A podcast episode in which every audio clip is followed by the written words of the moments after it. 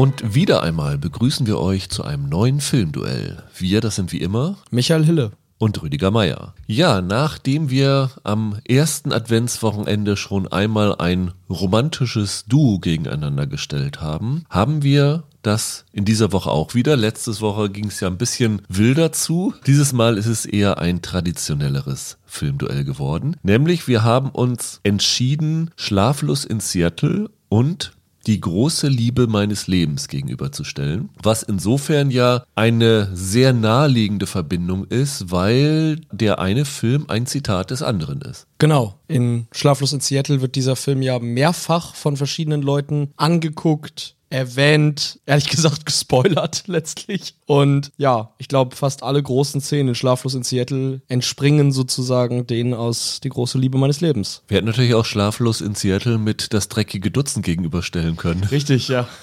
Aber da waren die Parallelen ein bisschen schwieriger. Ja. Und von daher drängte sich das auf. Es sind auch thematisch jetzt für unsere vier Weihnachtsspecials zwei Filme, die über Weihnachten spielen. Also in Schlaflos in Seattle beginnt es an Heiligabend, dass der Junge in der Radioshow anruft und die große Liebe meines Lebens endet an Weihnachten.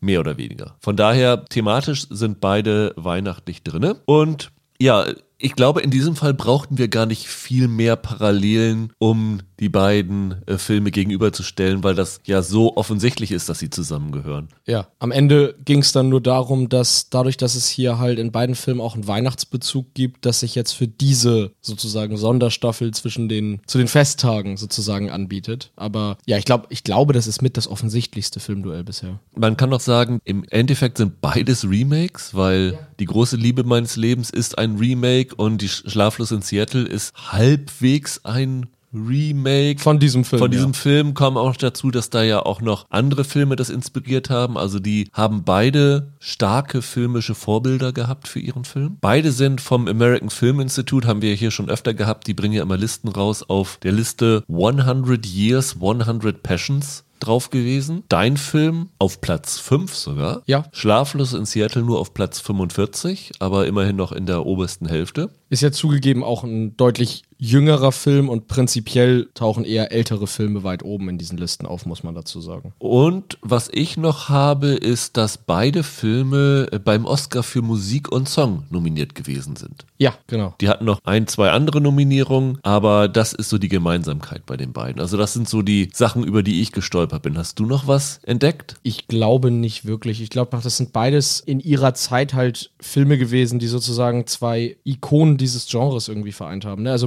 Meg Ryan war quasi nach Harry und Sally die Darstellerin von Romantic Comedies. Und Cary Grant war das Äquivalent dazu in den 50ern. Also wenn er nicht gerade mit Hitchcock gearbeitet hat, hat er hauptsächlich sowas gedreht. Aber auch wenn es jetzt nicht viel klingt, aber viel mehr Parallelen können zwei Filme nicht haben. Ja, die Sache ist halt dadurch, dass das eine den anderen zitiert, sind halt natürlich viele, viele Parallelen dabei, ja. die man eigentlich in diesem Oberbegriff zusammenfassen könnte. Das Empire State Building ist in beiden Filmen sehr präsent. Das Treffen auf dem Empire State Building funktioniert erst nicht. Also er wartet die ganze Zeit, dass sie kommt und sie kommt dann nicht. Genau. Und bei Sleepless in Seattle ja auch, da wartet der kleine Junge halt, dass sie, dass sie kommt. Genau, und dann kommt, kriegt es am Ende noch so einen Dreh, dass es hoffnungsvoller wird. Aber durch dieses, das eine ist ein ist vom anderen inspiriert, gibt es halt sehr, sehr viele Parallelen in der Geschichte. Das geht ja so weit, wir haben sie jetzt ja auch beide nochmal angesehen und es gibt dann zum Beispiel mal eine Szene, wo quasi ein Dialog exakt zitiert wird und ich so dachte, oh, gucke mal. Und eine Szene später wird das in Schlaflos in Seattle aber auch angesprochen. Da sagt dann die andere Figur, Mensch, ich habe diesen Film zu oft gesehen. Ich kann, dann gucken sie sogar nochmal die betreffende Szene, aus der sie zitiert haben. Mit diesem Hallo und alles, was ich sagen konnte, war Hallo. Äh, die so hintereinander zu gucken, war sehr witzig. Wir haben ja wieder beide die Patenschaft für einen der Filme übernommen, Michael du hast dieses Mal den älteren Film genommen. Genau, ich habe die große Liebe meines Lebens genommen. Und ich habe Schlaflos in Seattle übernommen. Und das Lustige ist ja, glaube ich, hattest du Schlaflos in Seattle gesehen? Nein, ich kannte den noch nicht. Das heißt, du kanntest nur den älteren Film vorher. Genau, ich, den anderen kannte ich, ja, genau. Ich kannte den älteren Film. Und bei mir war es genau andersrum, beziehungsweise ich habe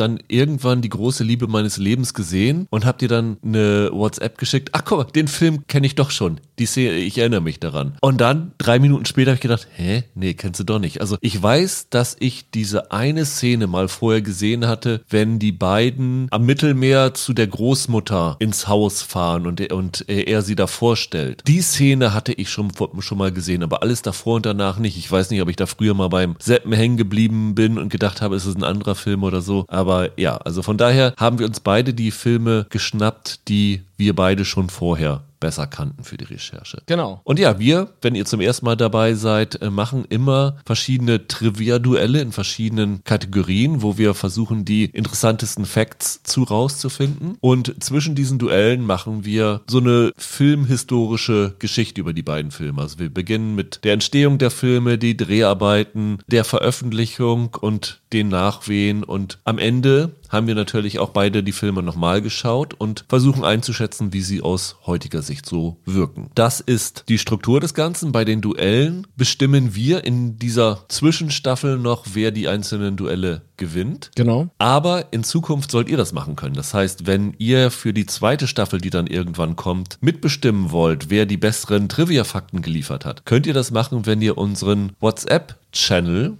Filmduelle abonniert, wo wir ja die Filmduelle dann zur Wahl stellen und ihr dann mit verschiedenen Likes dann abstimmen könnt, welches der bessere Effekt war. Und das werden wir dann in Zukunft in der nächsten Folge am Anfang präsentieren, wer ja das letzte Filmduell gewonnen hat. So weit die Idee für die Zukunft. Und ja, nächste Woche haben wir nochmal ein letztes Filmduell, was aufgrund der Nähe zu Heiligabend das Filmduell, das, was glaube ich so die typischsten Weihnachtsfilme hat, die bei vielen auf dem Wunschzettel für den Heiligabend ja. stehen. Und dann werden wir uns wieder in den Winterschlaf verabschieden und ja neues Material für eine zweite Staffel sammeln. Michael, warum diese beiden haben wir eben schon erklärt. Das heißt, wir steigen gleich ein mit unserem ersten Weihnachtsduell, das wie immer heißt Trivia Pursuit.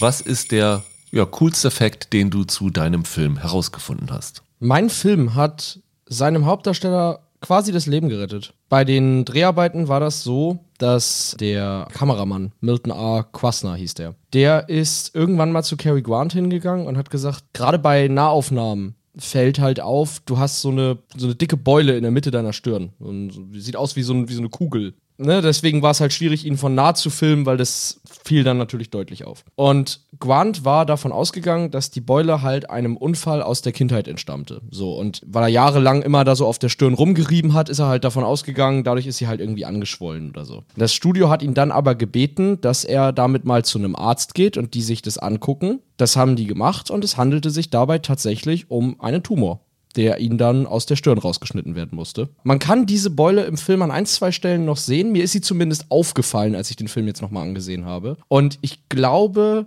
mir fallen auch noch zwei, drei andere Filme aus der ähnlichen Zeit ein, wo das auch relativ markant zu sehen ist. Also zum Beispiel über den Dächern von Nizza, da sieht man auch häufiger diese Kugel auf seiner Stirn. Aber genau, das war ein Tumor und der ist dann entfernt worden im Verlauf der Dreharbeiten. Die Hintergründe dazu sind ja sehr bizarr, weil der Arzt hat ihm gesagt, er würde sechs bis acht Wochen dann ausfallen. Ja. Und dann hat seine Frau ihn irgendwie hypnotisiert. Zur und Hypnosetherapie geschickt zumindest. Nee, ja. Angeblich steht irgendwo, dass sie sogar selber ja, ihn hypnotisiert hätte. Das habe ich auch irgendwo gelesen. Und dann wurde das Ding unter lokaler Betäubung rausgeschnitten und dann konnte er, ja, ich glaube, nach einem, zwei Tagen gleich wieder zu den Dreharbeiten zurückkehren. Fand ich auch eine irre Geschichte dabei. Absolut. Ich habe nichts so ja, lebensrettendes, weltbewegendes bei Schlaflos in Seattle, aber eine Sache, die mir zum ersten Mal jetzt in der Recherche aufgefallen ist, weil man da auch nicht drauf achtet, weil es natürlich nur in der Originalfassung ist und im Deutschen nicht hörbar ist. Es gibt dann nach dem Anfang, wo in dieser Radioshow angerufen wird, später nochmal eine Szene, wo nochmal diese Radiosendung abgespielt wird und dann Highlights aus dem Jahr irgendwie nochmal vorgespielt ja. werden. Und dann heißt es dann Schlaflos in Seattle, dann wird nochmal so ein Audioclip eingespielt mhm. und dann heißt es irgendwann Disappointed in Denver, ja. also eine andere Anruferin. Und das wird dann eingespielt und die Stimme von dieser Frau in Disappointed in Denver, das ist tatsächlich die Regisseurin Nora Ephron, die das selber eingesprochen hat. Das fand ich ganz interessant. Ah ja, okay. Aber ich glaube, mit der Beule kann ich nicht ganz mithalten. Ich finde es irgendwie schon wild, dass dadurch dann so ein Tumor entdeckt wurde. Also, wie gesagt, ich, diese Beule kennt man halt auch aus anderen Filmen. Und irgendwie irre, dass sich das dann dahinter verbirgt. Ja, von daher gehst du einfach mal mit 1 zu 0 in Führung, Michael. Und wir kommen zum Drehbuchprozess der Filme. Was gibt es da bei deinem Film zu berichten? Du hast es eben schon gesagt, ich muss jetzt dich ein bisschen weiter in die Vergangenheit entführen, als der Film ist. Weil es handelt sich ja um ein Remake. Und deshalb erzähle ich dir jetzt was über die Drehbuchentstehung dieses Remakes. Und zwar. Weil, das muss man sagen, wenn man sich. Ich weiß nicht, hast du dir dieses ja. alte nochmal angeschaut? Ja, den gibt's auf, äh, auf YouTube tatsächlich, äh, nachkoloriert. Da habe ich mir den einmal angeguckt, ja. Und zu 90 Prozent ist das der identische Film ja. vom, vom Drehbuch her, ne? Ja, das ist ein Scene for Scene Remake. Der neue Film geht ungefähr 25 Minuten länger. Das heißt, es gibt ein paar Abweichungen, aber äh, teilweise Wort für Wort dieselben Szenen. Also ein bisschen wie Gus Van Sands Psycho-Remake. Ja, nicht ganz so extrem, aber es geht in, ziemlich nah dran, ja. Ich weiß nicht, ob wir das hier schon einführen wollen, aber was ich interessant finde, ist, wenn du die beiden Filme anguckst, die vom gleichen Drehbuch ausgehen, ja. würde man ja erwarten, dass sie auch tonal gleich sind. Aber dem ist nicht so, weil das Remake ist viel leichter erzählt als das Original, ne? Ja, absolut. Und das hat wahrscheinlich tatsächlich was damit zu tun, wie dieser Originalfilm damals entstanden ist. Also man muss dazu sagen, beide Filme sind vom selben Regisseur auch gedreht. Also Leo McCarey hat beide Filme inszeniert. Und als er 1938 als quasi der das Original heißt im Deutschen glaube ich ruhelose Liebe entstanden ist, das war so ein typischer Regisseur für Screwball-Komödien und Romantic Comedies. Und der hatte 1938 keinen Bock mehr auf diese Art von Film. Der hatte so viele davon gemacht, dass er gesagt hat, so irgendwie ich bin da leer kreativ. Und dann hat seine Frau vorgeschlagen, du hast eine Schreibblockade, lass uns irgendwie raus, dann kann man irgendwie was machen. Und haben eine Kreuzfahrt gemacht durch Europa. Sind dann da durch, durch die Weltgeschichte gefahren und als sie in die USA zurückgekehrt sind, sind sie an der Freiheitsstatue vorbeigefahren. Und da hat McCary ihr erzählt, er hat eine Idee über zwei Passagiere, die verlieben sich auf einer Kreuzfahrt ineinander, aber sind beide in ihrem echten Leben noch anderen Partnern verpflichtet. Daraus ist dann diese Idee entstanden, damals noch unter dem Titel Memory of Love. Und im Zuge dessen ist dann aus dieser Idee ein Drehbuch geworden, das unter anderem von Delmar Daves geschrieben wurde, dem Western-Regisseur, weißt du, der in den 50ern sowas wie Zähl bis drei und Bete oder so inszeniert hat. Finde ich irgendwie ganz, ganz witzig, dass der bei so einem Liebesfilm dann dabei war. Und ganz ursprünglich war die Idee für, dieses, für diese Geschichte, dass der Film im 19. Jahrhundert spielt, irgendwie 1850 irgendwas. Und da sollte es noch um einen, ich meine, französischen Botschafter gehen, der dann auf einem, auf einem Bootstrip eben seine große Liebe findet. Dann wurden die Dreharbeiten aber immer weiter verschoben und dann deutete sich halt an, dass es in Europa zu einem Krieg kommen könnte. Und dann war einem das Thema französischer Botschafter und Diplomat hat was mit einer amerikanischen Frau, das wurde dann zu heikel. Und dann ist dann ein modernerer Film draus geworden. Eben mit dieser Geschichte, dass halt eben eine amerikanische Frau, die eigentlich aber schon verlobt ist, sich in so einen Casanova verliebt. Und das war, muss man dazu sagen, 1938, 39 damals ziemlich schwieriges Skript für diese Zeit, weil es gab ja damals noch sehr strenge Zensurvorrichtlinien, es gab diesen Production Code Administration und so weiter. Und da in der Geschichte ja nun mal quasi Ehebruch ein Thema ist und das zwei Fremdgänger sind, die da miteinander anbandeln, war das sehr, sehr schwierig, diesen Originalfilm damals irgendwie durchzukriegen. Und kam dann raus, war gefühlt, du hast ihn ja auch gesehen, weniger eine Komödie als mehr ein Liebesfilm mit sehr vielen tragischen Elementen. Also richtig komödiantisch ist der ja eigentlich gar nicht. Ein eher ungewöhnlicher Film für Leo McCarey. War ein moderater Erfolg, war, glaube ich, die Hauptdarstellerin war für einen Oscar nominiert, also war, war vollkommen in Ordnung. Und dann lag das Ding halt rum, ne? Dann hat McCarey andere Filme gemacht, Krieg war, nach dem Krieg hat er weitergemacht. Und dann kann man sagen, um jetzt den Bogen zu spannen zu dem Film, über den wir reden, über das Remake, dass das dann Cary Grant ins Leben gerufen hat. Also der hatte einen Film mit McCarey gemacht, The Awful Truth heißt er im Original, und hatte sich dabei irgendwie mit ihm angefreundet. Und Cary Grant war ein großer Fan von diesem Love Affair. Der mochte diesen Film. Der hat sogar mal das, das Originalset stand wohl noch irgendwie das sie damals benutzt haben. Das hat er sogar zwei, dreimal besichtigt und äh, weil er da so ein Fan von war. Dann hat er McCary gesagt, ey, das wäre doch ein toller Stoff für ein Remake, ne? In, in Farbe jetzt, in Technicolor und in, im großen Bildschirmformat. Und ich würde da die Hauptrolle gerne übernehmen. Und so ist das dann gekommen, dass sie sich zu einem Remake entschieden haben. Auf der Basis desselben Drehbuchs von diesem Delmar Daves und dem Donald Ocean Stewart. Und ja, so ist der Film quasi dann entstanden. So ist dieses Remake ins Leben gerufen worden. Cary Grant war halt damals so ein zu kräftiger Star. Wenn der sagt, ey, den Stoff will ich machen mit dir, da sagt halt keiner nein. Ich fand das auch sehr interessant, dass diese Geschichte, dass der McCary mit seiner Frau irgendwie unterwegs war, weil ich weiß nicht, ob du das auch gelesen hattest. Es war wohl so, dass er sie weinend im Schlafzimmer gefunden hatte und sie ihm gesagt hat, äh, ich weiß, dass du nicht irgendwie absichtlich böse oder schlecht zu mir bist und so, aber dann vorgeschlagen hat, nach Europa zu fahren und dann auch gesagt hat, da findest du bestimmt Ideen für den Film. Und dann auf der Rückfahrt äh, hatte er gesagt, ja, war wohl nichts mit den Ideen und dann kam Und dann die zack, bei der genau, ja. ja. Was ich auch noch interessant fand, war, ähm,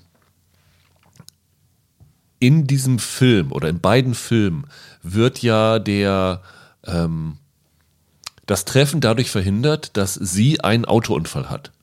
Auf dem, auf dem Weg zum Empire State Building. Du meinst jetzt in, in Love Affair und dem Genau, Remake? genau. Ja. Und dann habe ich irgendwo gelesen, dass auch der äh, Leo McCarey einen Autounfall hatte. Und da habe ich gedacht, ah, hat das das Ganze inspiriert. Das Bizarre war, das war ein Jahr nach diesem Original, ist er selber von einem Auto angefahren worden und hat dann, glaube ich, den Rest seines Lebens extreme Schmerzen noch davon gehabt. Von daher ist es vielleicht auch ganz interessant, dass er dann vielleicht in dieser Szene bei Die große Liebe meines Lebens eine andere Perspektive drauf hatte, als er selber den Autounfall hatte, als vorher. Das fand ich noch ganz interessant. Ja, das stimmt. Schlaflos in Seattle ist natürlich eine etwas längere Geschichte, was das angeht. Das Ganze basiert auf einem Drehbuch von Jeff Arch. Und der hatte ursprünglich mal die Idee für einen Film über zwei Liebende, die sich, glaube ich, am Telefon kennenlernen, also im Grunde eine Fernbeziehung. Und das war inspiriert von einem französischen Film namens Ein Leben lang, der 1975 für den Drehbuch-Oscar nominiert gewesen ist. Ja. Und dann hat er, wie es so oft ist, das Drehbuch mit eigenen Erlebnissen oder mit Sachen angefüttert, die er irgendwo mal aufgeschnappt hat. Also zum Beispiel, er sagte später mal im Interview, die Tatsache, dass sie auf einem Hausboot in Seattle leben, war inspiriert von einer Episode von Bob Wheeler, den man ja aus Hör mal, wer da hämmert kennt. Das war ja so ein echter TV-Heimwerker, der dann in dieser Serie der Rivale von Tim Taylor gewesen ist, der dann immer öfter mal da auch aufgetreten ist. Also so, das war die Inspiration. Dann hat er irgendwann darüber gelesen, dass Frauen Privatdetektive anheuern, um Nachforschungen über die Männer, mit denen sie daten, anzustellen. Ja. Ich glaube, ich war ein Artikel in der Washington Post. Das hat er dann dadurch dann reingeschrieben. Und dann, ja, ging das Ganze so weiter. Er war vorher auch kein erfolgreicher Drehbuchautor. Ich glaube, er hatte noch fast gar kein produziertes Drehbuch gehabt Ich muss auch sagen, mir sagte der Name jetzt gar Nee. nichts auf Anhieb. war in erster Linie als Englischlehrer und als Taekwondo-Lehrer unterwegs Ah ja. und hat dann Schlaflos in Seattle geschrieben und tatsächlich dieses Drehbuch dann an TriStar Pictures verkauft. Und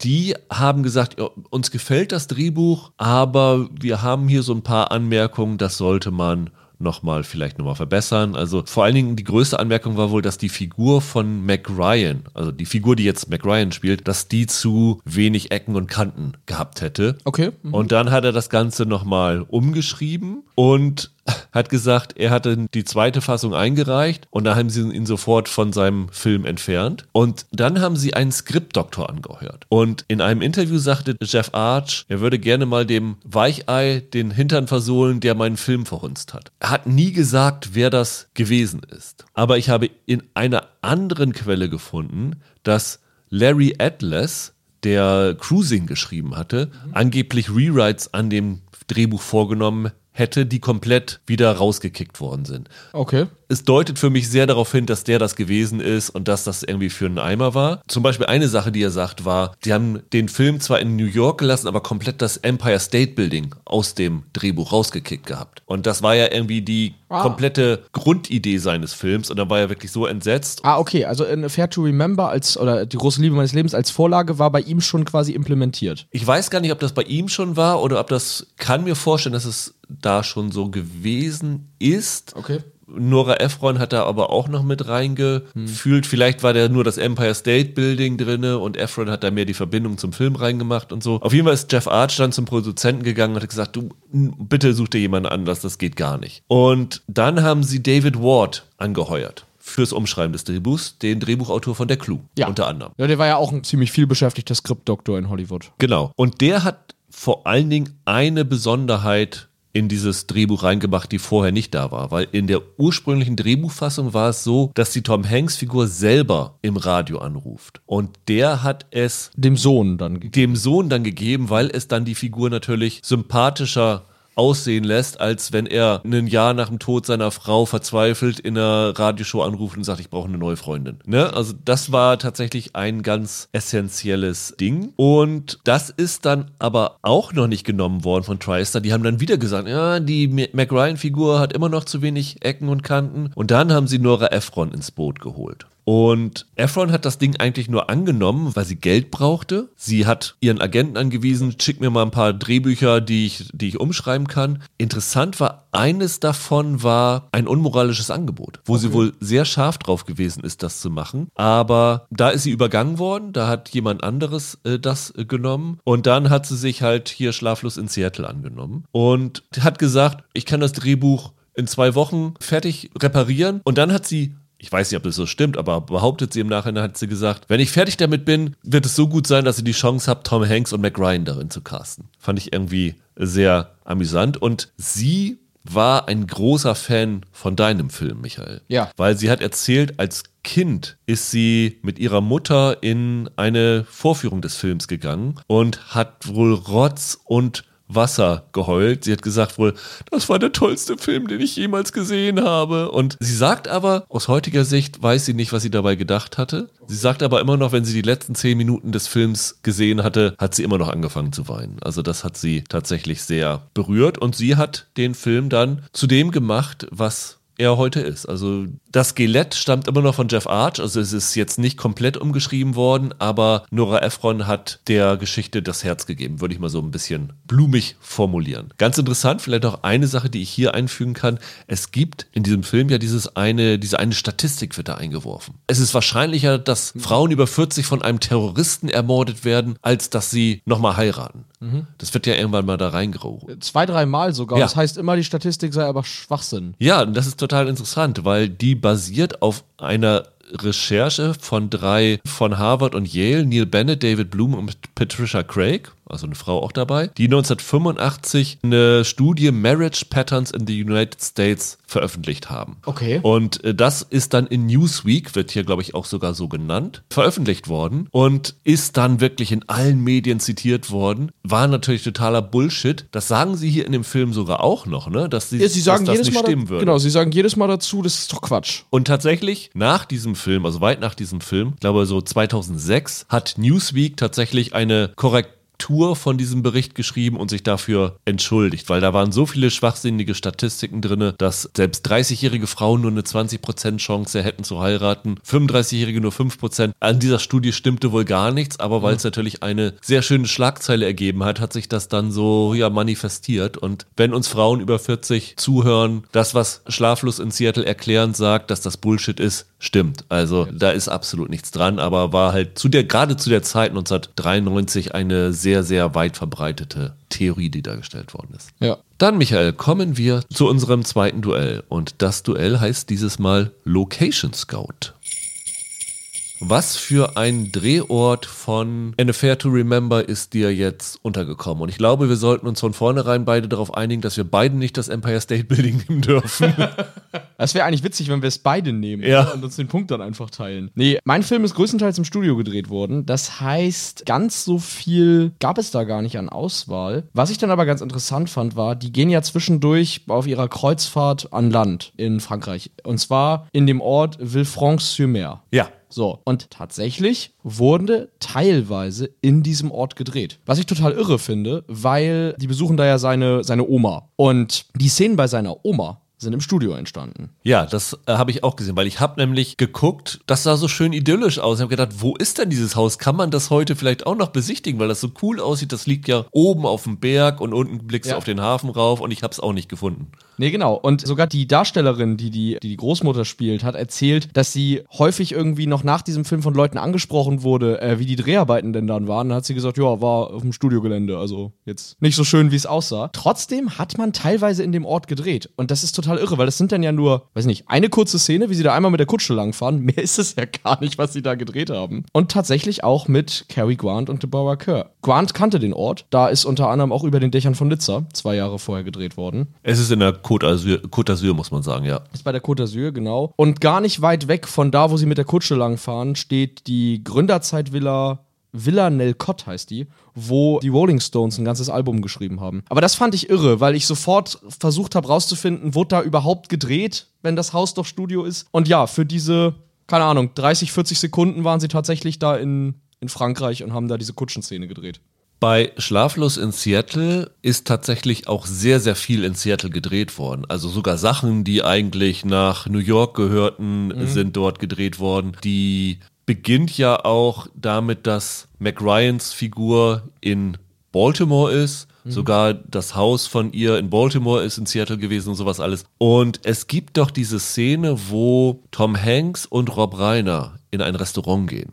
Ja. Und sich da über Dating unterhalten und Ja, sowas genau. alles. Und das ist tatsächlich in einem echten Restaurant in Seattle gedreht worden, das es bis heute noch gibt. Das Athenian Seafood Restaurant and Bar. 1517 Pike Place ist die Adresse. Pike Place, ganz schöner Ort in Seattle. Und das Besondere daran ist, das Interieur ist in den letzten 30 Jahren nur sehr wenig verändert worden von dem Restaurant. Und tatsächlich, wenn du dich an die Bar setzt, auf so einen Hocker, da siehst du tatsächlich an dem Tresen eine kleine Plakette. An diesem Platz hat Tom Hanks gesessen und an diesem Platz hat Rob Reiner gesessen. Cool. Also das ist tatsächlich ein guter Service und da kann man tatsächlich genau diesen, diesen Ort besuchen. Der Stuhl wird sicherlich nicht mehr der gleiche Ja, sein wie vor gut. 30 Jahren. Na gut. Zumindest nochmal neu gepolstert sein, aber so das Gefühl haben, Mensch, hier vor 30 Jahren, wo ich jetzt sitze, hat Tom Hanks gesessen. Das fand ich ziemlich cool. Das ist wirklich ziemlich cool. Ja. Das wäre mir ehrlich gesagt den Punkt für dich Ja, wert. finde ich auch. Also da war ich sehr angetan, als ich das gesehen habe und habe mich sehr geärgert, dass ich, als ich vor ein paar Jahren in Seattle war, da nicht vorbeigeschaut habe, weil das hätte ich ganz cool gefunden. Kommen wir zum Casting der Filme, Michael. Ich beginne einfach mal, weil bei mir doch wieder relativ viel ist. Ja, gerne. Als Jeff Arch das geschrieben hat, das Ganze, hat er das schon geschrieben mit der Hoffnung, dass Mac Ryan die weibliche Hauptrolle spielen würde. Wie gesagt, die war zu dem Zeitpunkt, Harry und Sally, die war die Romantic-Comedy-Darstellerin. Aber er hatte nicht Tom Hanks im Hinterkopf, Okay. sondern er hatte Kevin Costner im Hinterkopf für die Rolle. Interessant. Wann hat er das geschrieben? 89, ne? Ja, so ungefähr. Also noch vor der mit dem Wolf tanzt. Ja, ja. Okay, okay, okay. Interessant. Finde ich gar nicht so abwegig, lustigerweise. Aber okay, mhm, ja. Und der Film hat ja eine relativ bewegte Casting-Geschichte gehabt, was auch zum großen Teil damit zusammenhängt, dass die Regie nicht von Anfang an feststand. Zwischendurch hieß es irgendwann mal, das wurde in der Zeitung in Seattle, im Seattle Post-Intelligencer geschrieben, dass Gary Marshall Regie führen sollte mit Julia Roberts in der Hauptrolle. Äh, Das ist insofern ganz interessant, komme ich gleich nochmal zu, wie das zustande kam. Dann ging das Ganze an einen Mann namens Nick Castle. Nick Castle sollte ursprünglich die Regie für Hook übernehmen. Und dann hat sich irgendwie Spielberg dafür interessiert und dann haben sie gesagt, okay, wenn wir jetzt hier die Chance Wahl haben zwischen Nick Castle, Steven Spielberg, nehmen wir dann vielleicht doch lieber Spielberg Ja, fällt einem nicht schwer. haben Nick Castle rausgekickt und ihm als Entschädigung diesen Film gegeben. Dann gab es aber diese Drehbuchänderungen von Nora Ephron, von denen ich vorhin berichtet hatte. Mit denen ist Nick Castle überhaupt nicht konform gegangen. Und dann haben sie sich so überworfen, dass Nick Castle dann vom Film entfernt worden ist und Nora Ephron die Regie bekommen hat. Nick Castle wiederum hat dann die Regie von äh, Dennis the Menace übernommen, der lustigerweise am identischen Tag in den USA, USA gestartet ist wie Schlaflos in Seattle. Okay. Fand ich auch noch eine, einen ganz äh, absurden Fakt. Und das war so diese Regiefrage. Und es gibt so ganz, ganz viele Namen, die irgendwann mal in den Raum geworfen werden. Es gibt ein Buch über Nora Ephron von Aaron Carlson. Da werden verschiedene Sachen genannt. Also, dass angeblich Madonna und Demi Moore Interesse an der Hauptrolle gehabt haben sollten. Der Produzent meinte, dass Julia Roberts und Sharon Stone Interesse an dieser Rolle angemeldet haben sollten. Die Tatsache, dass Julia Roberts dabei sein sollte, klingt gar nicht so unglaubwürdig, weil sie haben einen anderen Produzenten mit ins Boot geholt namens Ray Stark. Und Ray Stark hatte vorher Magnolien aus Stahl gedreht und soll angeblich aufgrund dieses Films noch eine Option gehabt haben, dass er Julia Roberts für einen zweiten Film einspannen könnte. Und deswegen hatten sie tatsächlich die Hoffnung, dass sie sie bekommen könnten. Aber zwischen den Produzenten Foster und dem Ray Stark gab es dann auch kreative Differenzen. Und die haben so einen Deal geschlossen, dass er nur Produzent sein dürfte, wenn er wirklich Julia Roberts bekommen könnte. Und ja. dann ist Roberts wohl abgesprungen. Dann hat er gesagt, hier, du musst jetzt auch vom, vom Film gehen. Und dann sind sie wieder ja, auf ihre ursprüngliche Idee gekommen. Mac Ryan war ganz am Anfang schon mal involviert gewesen und die Idee war, dass sie und Dennis Quaid, mit dem sie damals verheiratet war, dass die gemeinsam die Hauptrollen in dem Film spielen sollten. Von Dennis Quaid konnten sie dann noch abweichen, weil der war irgendwie von allen nicht ganz so gewünscht, aber McRyan haben sie dann immer noch halbwegs halten können. Und dann sind sie dann irgendwann natürlich auf die Idee gekommen, Tom Hanks dazu zu nehmen. Sie haben ja vorher schon einen Film zusammengedreht, Joe gegen den Vulkan, das war ja ein ziemlicher Flop. Und sie haben danach ja noch zwei weitere Filme zusammengedreht. Also das ist jetzt so der Beginn des Erfolgs Romantic Comedy Pass gewesen, dieser Film hier. Ja. Hanks war am Anfang nicht so ganz so euphorisch, aber hat sich dann überzeugen lassen und so sind dann die beiden Hauptdarsteller zustande gekommen. Lustigerweise ist ja auch noch die Ehefrau von Tom Hanks in dem Film dabei. Rita Wilson, die spielt ja die Ehefrau von der Victor Garber-Rolle da. Also ja. das ist eine Freundin. Ursprünglich hat die aber vorgesprochen für die Rolle, die Rosie O'Donnell haben wollte. Die Freundin von McRyan dann. Genau, die Freundin von McRyan. Nora Ephron wollte aber unbedingt Rosie O'Donnell, aber war von dem Vorsprechen tatsächlich so beeindruckt, dass sie Rita Wilson dann die Rolle von der Schwester von Tom Hanks gegeben hat. Also das Ehepaar spielt hier Geschwister, ganz lustigerweise. Es gibt auch über die Rolle von Bill Pullman jede Menge Gerüchte. Jim Carrey Kyle McLachlan angeblich. Ich weiß nicht, was da dran ist. Habe ich meine Bedenken, dass das stimmen würde. Zwei andere Figuren haben sich automatisch gecastet, weil Nora Ephron mit denen zusammengearbeitet hatte. Also Gabi Hoffman, die die ja, Freundin von Jonah spielt, die dann die Reise für ihn bucht. Und Rob Reiner, mit denen hatte sie schon zusammengearbeitet. Das war ganz easy. Ja, Reiner hat doch Harry und Sally inszeniert, ne? Genau, ja. genau. Und die Babysitterin von Jonah, die haben sie gefunden, als sie in einem Restaurant unterwegs waren und da war eine Kellnerin und haben gesagt, ach, die gefällt uns. Dann haben sie die vorsprechen lassen, die haben sie gleich gecastet. Fand ich noch ganz amüsant. Und ansonsten habe ich nur noch zu bieten, dass die Musik ursprünglich John Barry der Bond-Komponist machen sollte. Und der hat das irgendwie zugeschickt bekommen und dann hat er aber gesagt, er hat gehört, da soll Music Supervisor dabei sein und da haben sich wohl bei ihm alle Nackenhaare gesträubt. Und dann hat er gesagt, schickt mir noch mal eine Liste zu von Songs, die ihr für den Film haben wollt. Und dann kam eine Liste mit 20 Songs und dann hat er nur gesagt, ja, wo soll dann hier für mich noch Platz sein? Ja. Und dann hat er gesagt, nee, mache ich nicht und ist dann ausgestiegen. Klingt nach John Barry. Ja. Und das ist so ziemlich alles, was ich über das Casting von Schlaflos in Seattle gefunden habe, was ja gar nicht so wenig ist. Wie ist es bei deinem Film? Das ist wahrscheinlich nicht ganz so ergiebig gewesen. Nee, ich kann es relativ kurz und schmerzlos machen, weil ich habe es ja schon gesagt, Cary Grant war Initiator dieses ganzen Remakes und das heißt, der war natürlich gesetzt. Und ansonsten hat der Film ja jetzt nicht die allerdickste Besetzungsliste, ne? Also von, ich würde mal sagen, vier, fünf Rollen insgesamt abgesehen. Der Rest sind dann ja kleine Parts. So, eigentlich brauchst du ja nur ihn, sie, die beiden eigentlichen Partner und die Oma, so ungefähr. Was ich aber interessant fand, war, es gab schon bevor Grant und McCary nochmal ihre Finger dran hatten, gab es Anfang der 50er schon mal Pläne, ein Remake von Love Affair zu drehen. Und da waren ursprünglich Arlene Dahl und Fernando Lamas im Gespräch für die Hauptrollen. Das ganze Projekt ist nichts geworden. Ganz interessant, die haben ja dann war sie ja später selbst ein Ehepaar geworden. Also die waren 52, glaube ich, im Gespräch für das Remake und haben 54 selbst geheiratet. Aber wie gesagt, aus dem Film wurde dann nichts. Ist der verwandt mit Lorenzo Lamas? Ja, ja, genau. Ist der, ist der Vater und Arlene Dahl ist dann auch die, die Mutter. Also genau. Ah, interessant. Den kennt man ja aus so einigen Seifenopern noch.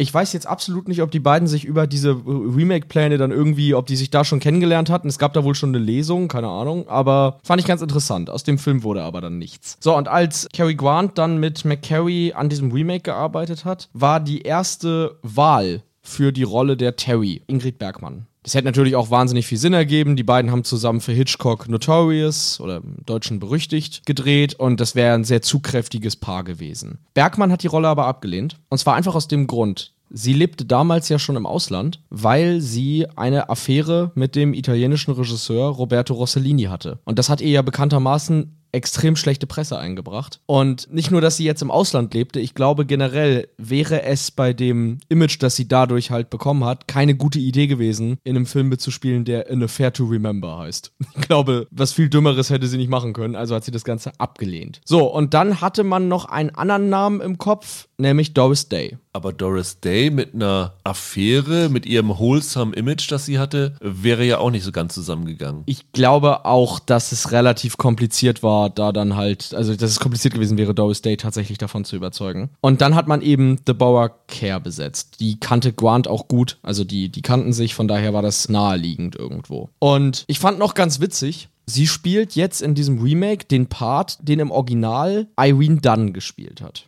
Die war das in dem 30er-Jahre-Film. Und was ganz witzig ist, ein Jahr vorher hat Kerr in dem Musical The King and I mit Joel Brinner eine Rolle gespielt. Und das war selber ein Remake von einem Film, Anna and the King of Siam, in dem dieselbe Rolle auch von Irene Dunn gespielt wurde. Also die hat quasi zweimal hintereinander in Remakes äh, denselben Part gespielt, den vorher Irene Dunn gespielt hat. Fand ich noch irgendwie ganz amüsant. Zum Rest des Casts gibt es tatsächlich nicht so viel zu erzählen. Also zum Beispiel der Part von dem Ken, Richard Denning, das war damals einfach so ein Darsteller, der in ganz vielen Filmen dieses Genres irgendwie Nebenrollen hatte. Der war ja in den 50ern eigentlich auch so ein äh, Creature-Film Darsteller, ne? Also der hatte ja zum Beispiel eine, eine, Hauptrolle in Creature from the Black Lagoon, also in Der Schrecken vom Amazonas, ne? So. Und aus solchen Filmen kannte man den eigentlich. Und der war aber zum Beispiel dann einfach bekannt mit Leo McCarey und hat darüber dann die Rolle bekommen. Das einzige was ich noch ganz interessant fand, Deborah Kerr hat ja mehrere Szenen in diesem Film, in dem sie singt. Und das ist sie nicht selber, sondern sie wird da synchronisiert von der Darstellerin Marnie Nixon, die sie auch ein Jahr zuvor schon in The King and I synchronisiert hat. Also auch die waren quasi ein, ein Pairing, das es schon vorher gab. Ja, und ansonsten, wie gesagt, Casting lief hier relativ simpel ab. Die Kathleen Nesbitt, wie gesagt, die die Großmutter spielt, war damals auch eine hausgemachte Darstellerin und hat die Rolle der Oma dann relativ schnell bekommen. Obwohl sie, glaube ich, nur 15 Jahre älter als Cary Grant war, spielt sie hier seine Oma.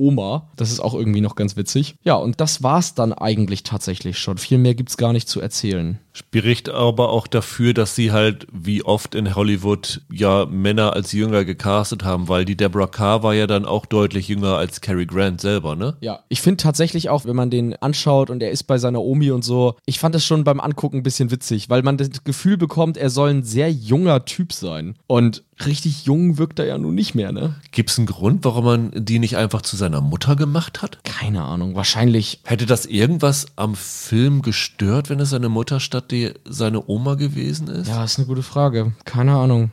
Ist das jetzt irgendwie, keine Ahnung, weil er sein, seine Mutter tot ist, dass da ein Trauma bei ihm dabei sein soll? Ich weiß es nicht. Also ich meine, im Original ist es halt auch die Oma und vielleicht hat man hier einfach wirklich ganz stumpf es so belassen, wie es halt war. Ich finde nicht, dass man sieht, dass die nur 15 Jahre auseinander sind. Sie könnte schon älter sein, aber... Nicht 30 Jahre älter. Dafür nee, ist Cary Grant einfach zu alt. Nicht 30 Jahre älter und er wirkt in der Szene, er wirkt in diesen Szenen auch nicht wirklich jugendlich. Also ich hatte das Gefühl, er soll eigentlich so ein Typ Mitte 20 sein oder so und Grant war Mitte 40 und so sieht er halt auch aus. Ja, ja. Dann kommen wir zu unserem dritten Duell. Das dritte Duell heißt heute Sozialkunde.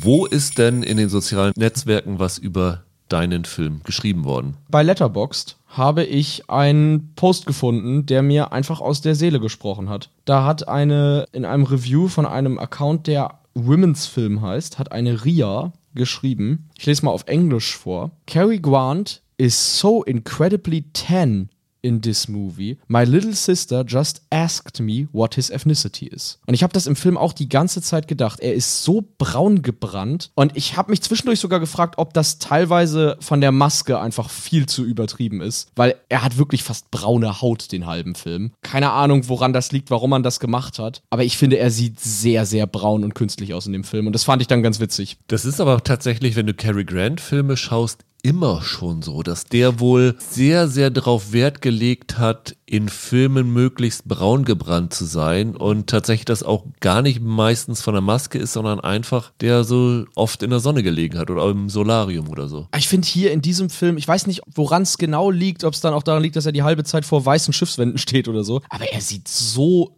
braun in diesem Film aus, es ist ganz wild. Ich habe einen Tweet gefunden von einem User namens Mikey, Myki, at Glam Gore. Und Myki schreibt, Erinnert ihr euch noch daran, wie Mac Ryan in Schlaflos in Seattle quer durchs ganze Land flog, um Tom Hanks zu stalken und wir alle fanden das süß und hm. schrullig? Mhm. da muss ich sagen, ja, da hast du absolut recht und äh, tatsächlich haben dem auch mehr als 3500 Leute zugestimmt und den Post geliked, weil das, wenn du den Film guckst, echt schon ein bisschen oder auch ein bisschen mehr fragwürdig ist, dass die jetzt einfach dann nach Seattle fliegt. Also, das ist ja nur dann das i-Tüpfelchen. Sie hatte ja vorher noch im Internet, also im Internet in Anführungsstrichen, ja. in ihren Datenbanken als Journalistin recherchiert. Ein Detektiv Pri angeheuert. Privatdetektiv angeheuert, um ja. die Adresse rauszufinden und sowas alles. Ja, und dann fährt sie einfach bei dem zu Hause vorbei und stalkt ihn da, während er dann seine Schwester da trifft auf der anderen Straßenseite. Das ist schon creepy, muss man sagen. Also da habe ich ganz laut Ja genickt, als ich diesen Post gesehen habe. Ja, du hast jetzt quasi genau dasselbe genommen wie bei mir, weil ich habe halt auch bei meinem Post sofort gedacht, ja Mann, warum ist er so seltsam braun in diesem Film? Finde ich ganz witzig, dass wir jetzt quasi über denselben Zugang uns was rausgepickt haben. Aber ich finde, gegen braun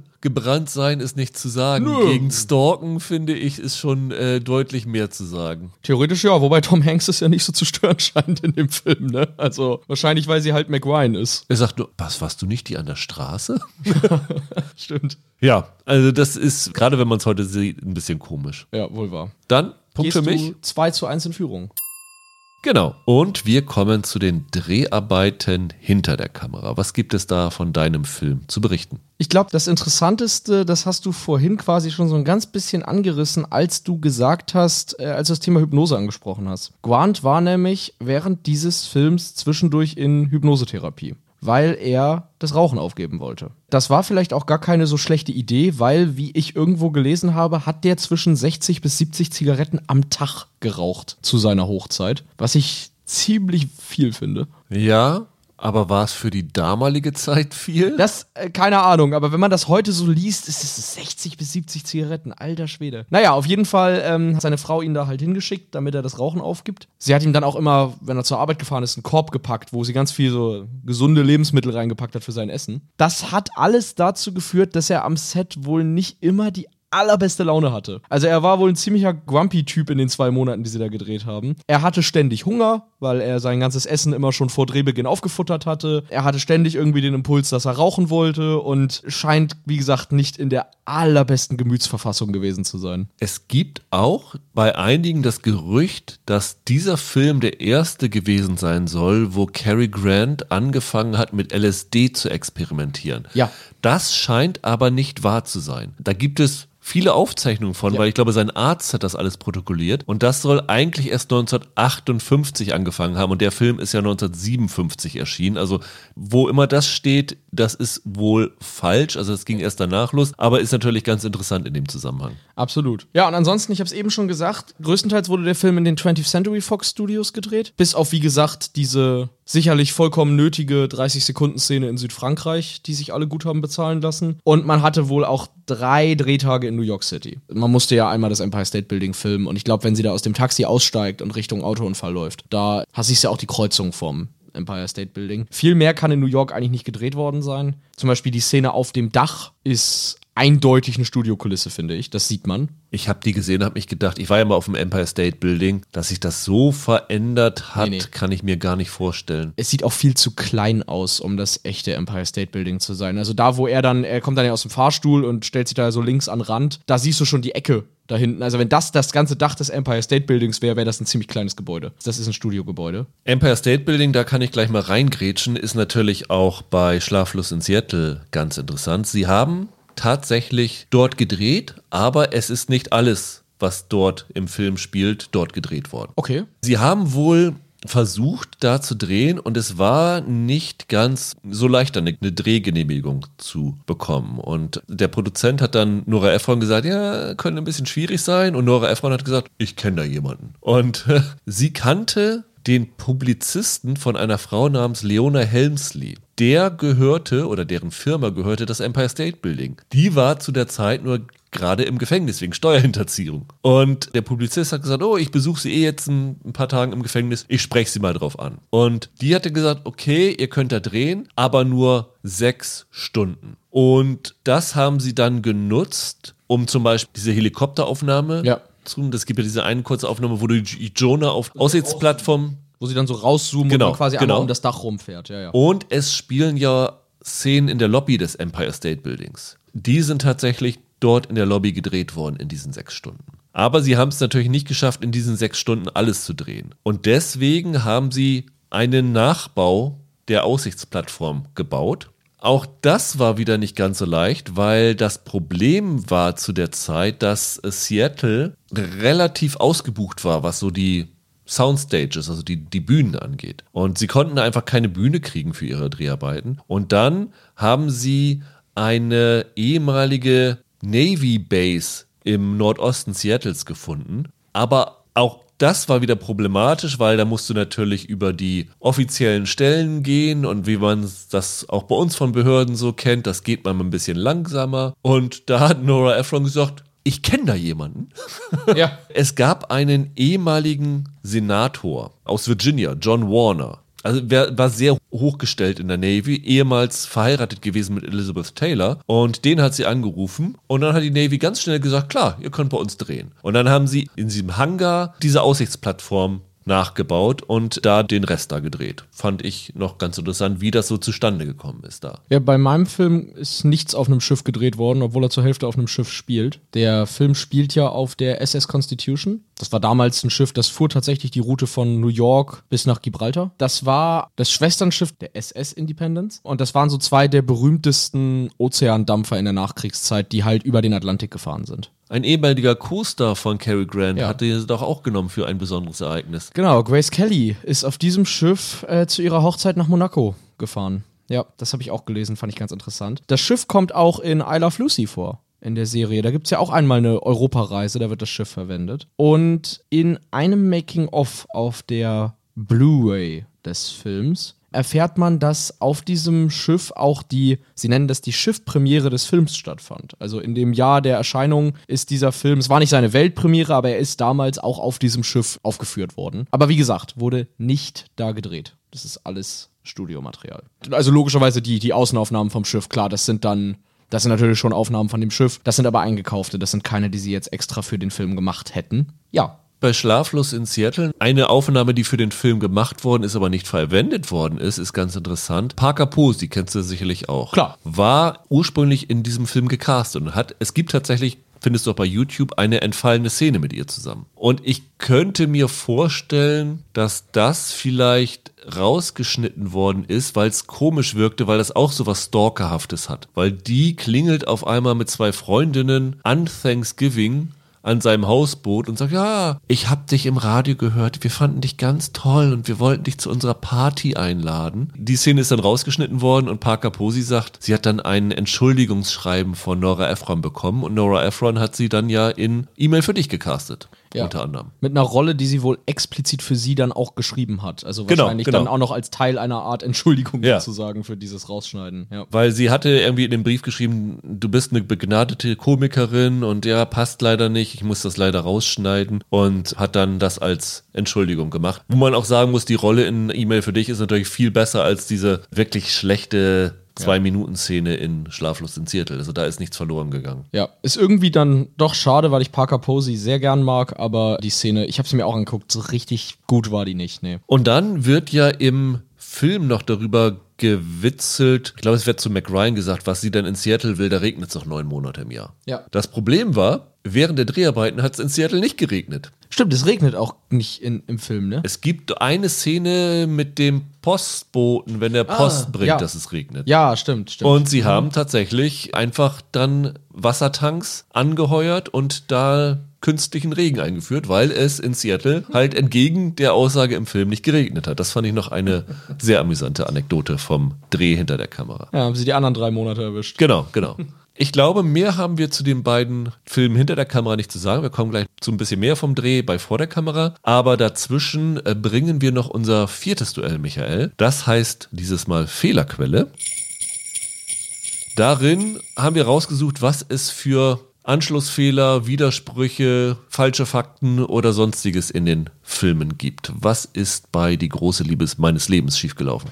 Es gibt eine Szene, auf die soll ich jetzt verweisen, hat meine Freundin gesagt, deswegen mache ich das einfach mal ganz kurz. Es gibt diese Szene, in der Terry, der Bauerker, Die ist dann ja irgendwann so eine Chorleiterin oder Musiklehrerin oder wie auch immer. Und sitzt dann da auf dem Stuhl und die Kinder singen und sie sagt, ich singe auch mit, irgendwie ist es eine krank und dann fängt sie an, die Kinder dazu zu dirigieren. Und meine Freundin saß neben mir auf der Couch und die hat sich gewunden wie sonst was bei der Szene. Gesagt, was macht die denn da? Und so weiter. Da hab ich gesagt, was ist denn? Und die sagt, die dirigiert ein komplett anderes Lied, weil sie im falschen Takt dirigiert. Ich kann das nicht, ich habe keine Ahnung von Musik, mir wäre das nie aufgefallen. Aber sie sagt, das ist ein ganz klassischer Viervierteltakt und was die gute da dirigiert, ist ein Zweivierteltakt.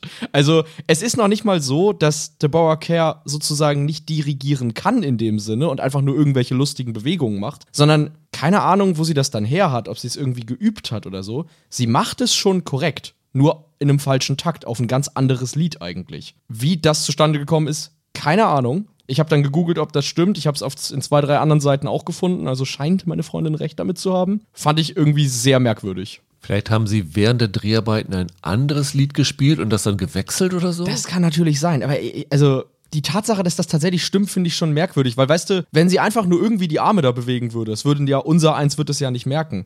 Aber es ist korrekt dirigiert, nur im falschen Takt. Und keine Ahnung, wie das passiert ist. Fand ich sehr, sehr witzig. Mein Fehler ist, dass sie Bill Pullman besetzt haben. ist nicht dein Ernst. Nein, aber ohne diesen Fehler hätte es wahrscheinlich diesen Fehler nicht gegeben. Aber die Figur von Walter, die ich ja ganz furchtbar finde, der ja an jeder Ecke sagt, er hat Allergie gegen dieses und gegen jenes und ach, diese Blumen und sowas alles. Und unter anderem sagt er auch, er hätte eine Allergie gegen Weizen. Ja. Nur bestellt er dann irgendwann ein Sandwich mit Weißbrot. Und woraus ist Weißbrot? Ja. Aus Weizen, Ja. zu großen Teilen zumindest. So ein Dummkopf. Also kann ich nicht ganz verstehen, warum er das gemacht hat. Entweder wollte uns Nora Ephron so ein bisschen durch die Blume sagen, dass das ein Hochstapler ist, Simulant. oder es war großer Blödsinn, sie haben nicht aufgepasst. Und äh, das ist tatsächlich ein sehr, sehr offensichtlicher Fehler und den fand ich sehr erstaunlich. Wenn du jetzt diesen Fakt präsentiert hättest, hätte ich gesagt, ich kämpfe dafür, dass ich hier zumindest einen Teilen kriege. Aber da deine Freundin das beigesteuert hat, bin ich gnädig und lasse dich zum 2 zu 2 ausgleichen. Yes. Geil. Super. Danke. Und wir kommen zu den Dreharbeiten vor der Kamera. Was hast du dir da noch rausgesucht? Bei die große Liebe deines Lebens. Bei mir ist es vor der Kamera relativ wenig tatsächlich. Ich kann dir jetzt erstmal das mit Abstand lustigste erzählen, was ich in der Quelle gelesen habe. Es gibt doch die Kussszene auf der Treppe, wo man den Kuss der beiden gar nicht sieht. Genau, weil er off-camera sozusagen stattfindet, aus Gründen, die, glaube ich, mit dem Jugendschutz zu tun hatten, weil das war ja nicht schicklich, dass eine Affäre vor laufender Kamera stattfindet. Ganz genau. Im Originalfilm sieht man die beiden sich tatsächlich zumindest angedeuteter küssen. Da geht dann die Tür zu. Und dann haben sie hier entschieden, sie machen das auf der Treppe. Man sieht dann ja nur die beiden von unten. Also man sieht ja seinen Fuß hochgehen und sie packt ihn irgendwie am, am Arm oder ihre andere Hand geht dann irgendwann hoch zu seinem Kopf. Aber man sieht die beiden eben nicht. Und da habe ich gelesen, fand ich sehr, sehr witzig. Normalerweise war das früher bei Szenen so, wenn Kuss Szenen nur angedeutet wurden, dass sich die beiden Darsteller trotzdem tatsächlich geküsst haben, damit die Körpersprache das eben dem eben auch entspricht. Und DeBauer Kerr hier aus irgendeinem Grund das nicht machen wollte. Also aus irgendeinem Grund haben die sich dann eben nicht wirklich geküsst in der Szene. Und was ich daran einfach nur lustig fand, dass da war, dass in irgendeiner Quelle stand, dass Cary Grant das nicht persönlich genommen hat, sondern wie ein Mann in dem Vorschlag dann zugestimmt hat. Das fand ich irgendwie ganz, ganz amüsant. Dabei hat er doch gar nicht nach Zigaretten gestunken. Ja, genau, er wollte sagen, er hat mit dem Rauchen aufgehört. Naja, auf jeden Fall, die beiden verstanden sich ziemlich gut beim Dreh. Die hatten auch schon einen Film zusammen gemacht, sie haben auch später nochmal einen zusammen gemacht. Die waren, wie gesagt, gut befreundet und hatten wirklich eine ganz tolle Zeit da zusammen, hatten gute Chemie. Und sie hat später mal gesagt, er hätte ihr auch ganz viel beigebracht irgendwie beim Dreh, weil Leo McCarey ein Regisseur war, der sehr viel hat improvisieren lassen. Das war wirklich oft so, dass er die Schauspieler einfach hat reden lassen und die beiden haben einen Großteil der Dialoge in der ersten Hälfte des Films, wenn sie gemeinsam auf der Kreuzfahrt sind, improvisiert. Ich weiß nicht, du hattest dir das Original auch nochmal angeguckt? Oder zumindest reingeguckt? Ja. Weil die Dialoge, die quasi eins zu eins übernommen sind, finden sich größtenteils in der zweiten Hälfte. In der ersten Hälfte weicht es ziemlich stark ab, weil die beiden so viel improvisiert haben. Zum Beispiel ein verpatzter improvisierter Moment ist noch im Film. Es gibt diese Szene, wo die beiden nebeneinander stehen und Kerr plötzlich fragt, What? Und er guckt sie an, What, what? Weil sie denkt wohl, er hätte was gesagt und er sagt, nö, ich habe nichts gesagt. Und das war zum Beispiel tatsächlich so ein Moment, wo ihm irgendwie, er ist, ihm ist irgendwie sein Einsatz verpatzt oder so. Und das ist zum Beispiel so ein improvisierter Moment, der dann im Film geblieben ist. Bei Schlaflos in Seattle wurde ein bisschen improvisiert. Also es gibt ja da diese Szene, wo dann Rita Wilson von Die große Liebe meines Lebens von deinem Film schwärmt und, und dann dann kommen ihr die Tränen und dann äh, und dann geht sie aufs Empire State und er ist nicht da. Genau. Dann machen sich doch Victor Garber und Tom Hanks darüber lustig dass sie da so theatralisch auf diesen Film reagieren. Reden über das dreckige Dutzend. Und dann reden sie über das dreckige Dutzend. Und fangen auch an zu weinen. Und das Ding ist wohl komplett, komplett improvisiert gewesen. Also das war wohl vorher nicht so richtig geplant und dann so oder mit der Granate. Granate.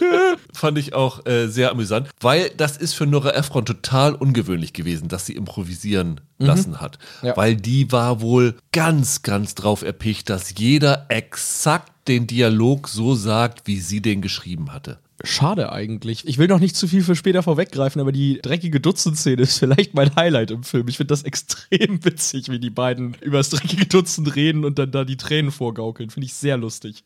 Rosie O'Donnell hat erzählt, dass sie damals, äh, die hatte ja noch nicht viel Schauspielerfahrung gehabt. Sie hatte vorher in eine Klasse für sich mitgespielt. Ich glaube, das war ihr erster Film und dann hat sie diesen hier bekommen. Und sie hat hier einen langen Monolog über ihren Ehemann. Ich glaube, es ging darüber, wie, wie er einen Autounfall gebaut hatte. Und irgendwie gibt es da so einen Teil des Dialogs und sie sagte irgendwie auf Englisch, We got in the car and he hit the tree. Und dann hat Nora Ephron wohl gesagt, Schnitt! Es heißt a tree, nicht the Tree. Ah, okay. So. Also wirklich auf solche Sachen hat sie geachtet und sie war dann wirklich so verzweifelt, weil sie diesen Dialog einfach nicht zu Ende bekommen hat, weil immer ist irgendwas schiefgelaufen, immer hat irgendwas nicht geklappt und dann waren sie irgendwann so verzweifelt, dass sie gesagt haben, wir machen jetzt erstmal Mittagspause. Dann hat tatsächlich in der Mittagspause einer der Beleuchter sich diesen ganzen Monolog aufs Bein geklebt. Und ohne dass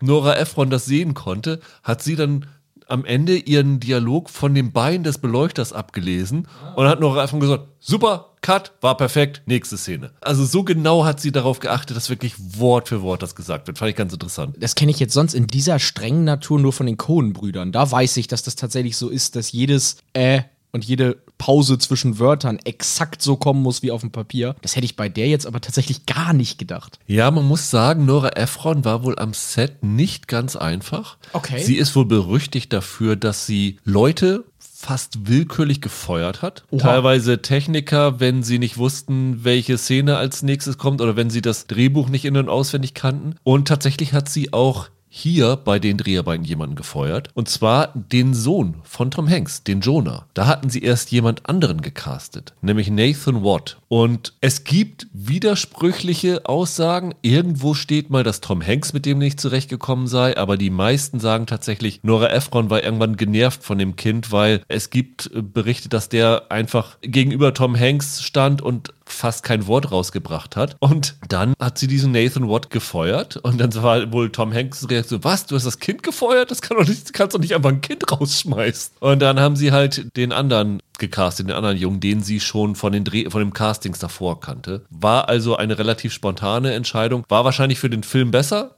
weil offensichtlich hat das mit dem Jungen nicht geklappt. Der Junge ist nachher auch mal drauf angesprochen worden und sagte, ja, es war enttäuschend, aber ich war acht Jahre alt. Und er hat tatsächlich gesagt, Woran er sich von den wenigen Tagen Dreharbeiten noch erinnerte, war, dass äh, Rosie O'Donnell super nett gewesen sei und Nora Ephron sei wohl sehr grob gewesen da konnte er selbst noch nach Jahren sich daran erinnern, dass das nicht so eine schöne Erfahrung gewesen ist. Aber zumindest mit Tom Hanks und McWine muss sie sich ja gut verstanden haben, wenn die dann für E-Mail für dich beide wieder mit ihr gearbeitet haben, ne? Ja, also. genau. Bei dir ist sicherlich niemand gefeuert worden. Nee. nein, nein. Insgesamt war es tatsächlich ein ziemlich harmonischer Dreh. Wie gesagt, es ist sehr viel improvisiert gewesen. Es war sehr gute Stimmung. Ein Beispiel. Sie hatten ja das Problem, der Originalfilm ging, wie gesagt, nur knapp unter 90 Minuten. Das Remake ist jetzt 25 Minuten länger. Das war auch von Anfang an so gewollt. Also die Idee war eben, wenn wir das jetzt schon in Farbe machen und so und im Breitbildformat, dann wollen wir da auch ein bisschen mehr bieten. Und teilweise mussten dann wirklich Szenen ad hoc an dem Tag schnell irgendwie gebaut werden. Und teilweise haben Cary Grant und Deborah Kerr dann Dialoge aus anderen Filmen geklaut. Es gibt zum Beispiel eine Szene, da, da werden sie von diesem Fotografen fotografiert und hier Deborah Kerr schmeißt dann den Film über Bord, weißt du? Und dann sagt sie zu Grant, ich gehe jetzt meinen Weg und da lang, ne? Und du gehst deinen da um die Kurve, so ungefähr. Und da sagt sie zum Beispiel Wort für Wort etwas, das wieder Irene Dunn in einem Film mal zu Cary Grant gesagt hat, also wirklich Wort für Wort, weil sie irgendwie diese gelenkten Szenen bauen mussten. Teilweise ist ja auch Bildmaterial aus anderen Filmen drin. Also zum Beispiel das Ballett, das die sich alle angucken, wo er das erste Mal wieder ihr begegnet nach ihrem Autounfall, wo sie im Publikum sitzen. Ich glaube, an, an Heiligabend ist das ja. Das wurde nicht für den Film aufgeführt, sondern das war eine Aufnahme aus einem drei Jahre älteren Film von 20th Century Fox. There's no business like show business. Also die saßen in einem leeren Theater für die ja. Szene und dann der Gegenschuss ist eine alte Aufnahme gewesen. Genau, der Gegenschuss ist eine alte Aufnahme, weil ähm, ich glaube, dieses spezifische Ballett gab es da gar nicht mehr. Ansonsten, was wohl ziemlich ätzend gewesen ist, das hat äh, Kerr auch mal irgendwo erzählt, waren die Szenen, wenn sie tanzen. Sie haben ja ein paar Szenen, wo sie an Deck irgendwie miteinander tanzen, weil die beiden es überhaupt nicht gebacken gekriegt haben, abwechselnd ihr Gesicht in Richtung Kamera zu drehen. Also irgendwie war das Timing da wohl eine Katastrophe und sie sagt, wir haben für irgendeine total banale Szene, wo wir uns 30 Sekunden eigentlich nur im Kreis drehen und immer abwechselnd Kamera weg von der Kamera, Kamera weg von der Kamera, hätten sie wohl irgendwie fast drei Tage gebraucht, weil Grant sein Timing die ganze Zeit verbaselt hat. Plus, das hast du auch vorhin schon gesagt, dieses Remake ist sehr viel lustiger als das Original, was laut Leo Mac Carey wohl vor allem darin lag, dass Grant seinen Sinn für Humor einfach nicht verstecken konnte. Also in dem Moment, in dem du Cary Grant castest, ist die Hauptfigur irgendwie auch ein humorvoller Typ. Das geht gar nicht anders. Ich glaube, im Original spielt die Rolle ja Charles Boyer, der ein sehr viel ernsterer Typ ist und mehr so, ja, so aus, aus so einer Drama-Ecke kommt, ein alter Theaterschauspieler war. Und dadurch hat Grant ganz viel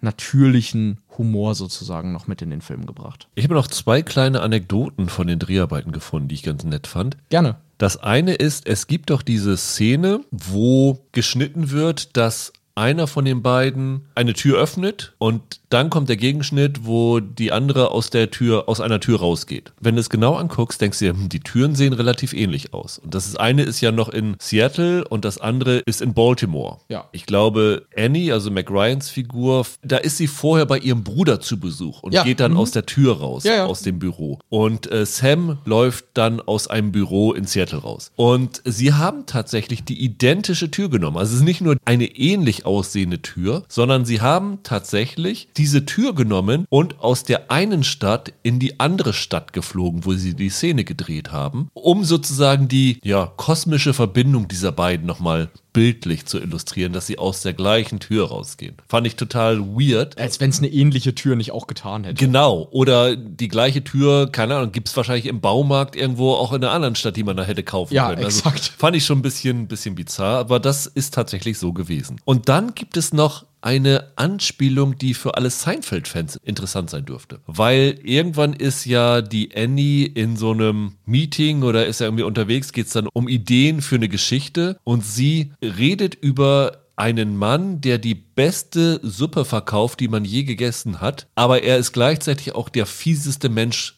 Amerikas. Und das bezieht sich auf El Yegane. Das ist tatsächlich ein echter aus New York, der wohl berühmt war für seine Wahnsinnssuppen, der aber wohl gegenüber Kunden total unfreundlich gewesen ist. Und diese Figur ist wiederum eine Inspiration gewesen für die Figur des Soup-Nazis aus Seinfeld. In der fünften Staffel ist sie, glaube ich, das erste Mal aufgetaucht. Okay. Oder in der dritten Staffel sogar. Das ist dann die Gemeinsamkeit. Also es ist jetzt nicht, dass Seinfeld sich da irgendwie von der Idee inspirieren lassen hat, sondern diese beiden Sachen von dem gleichen realen New Yorker inspiriert gewesen. Ein paar Jahre auseinander. Ich meine, die Seinfeld-Folge war 95 und das hier war jetzt 93. Fand ich noch ganz interessant, weil ich habe gedacht, hä, das klingt wie der Soup-Nazi und tatsächlich ist das die gleiche Inspiration gewesen. Ah ja. Dann kommen wir, Michael, zu unserem fünften Duell. Das fünfte Duell heißt Popkultur.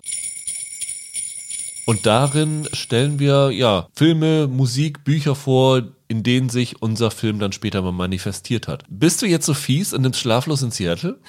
Eigentlich müsste ich das machen, aber das wäre das wär irgendwie ein bisschen gemein. Nee, nee, das, das mache ich nicht. Ehrlich gesagt, wenn der Duellpartner ein anderer Film wäre, dann würde ich Schlaflos in Seattle nehmen und einfach mit dem Punkt nach Hause gehen. Aber das ist ein bisschen fies. Nein, das mache ich nicht. Ich habe ein bisschen geguckt. Es gibt einiges, was man da machen kann. Da erzähle ich gleich was zu. Ich habe mich jetzt aber entschieden für eine Folge aus der dritten Staffel Gossip Girl. Da gibt's eine Episode, in der es tatsächlich so ist, dass Chuck und Blair die mittlerweile da getrennt sind, eben beschließen, hey, lass es uns nochmal probieren und ein Treffen auf dem Empire State Building vereinbaren. Da ist es dann auch so, dass Blair es nicht zum Treffen mit Chuck schafft und so weiter, ohne ihm zu erklären, warum, woraus dann irgendwie der Plot von einer halben Staffel folgt. Und die Folge hat den sehr lustigen Namen You Can't Just an Affair to Remember Me. Das finde ich sehr schön. Genau, und dafür habe ich mich jetzt mal entschieden. Fand ich eine der lustigeren Anspielungen. Okay, weil ich wollte eben noch reingrätschen und sagen, ja, aber ist das wirklich dein Film oder bezieht sich das auf meinen Film mit dem Treffen? Aber durch den Titel, Titel, hast du es dann nochmal rausgerissen. Was ich sehr lustig fand, als ich meinen Frasier Rewatch gemacht habe. Sie haben ja immer bei Frasier zwischen den einzelnen Kapiteln Zwischentitel drinne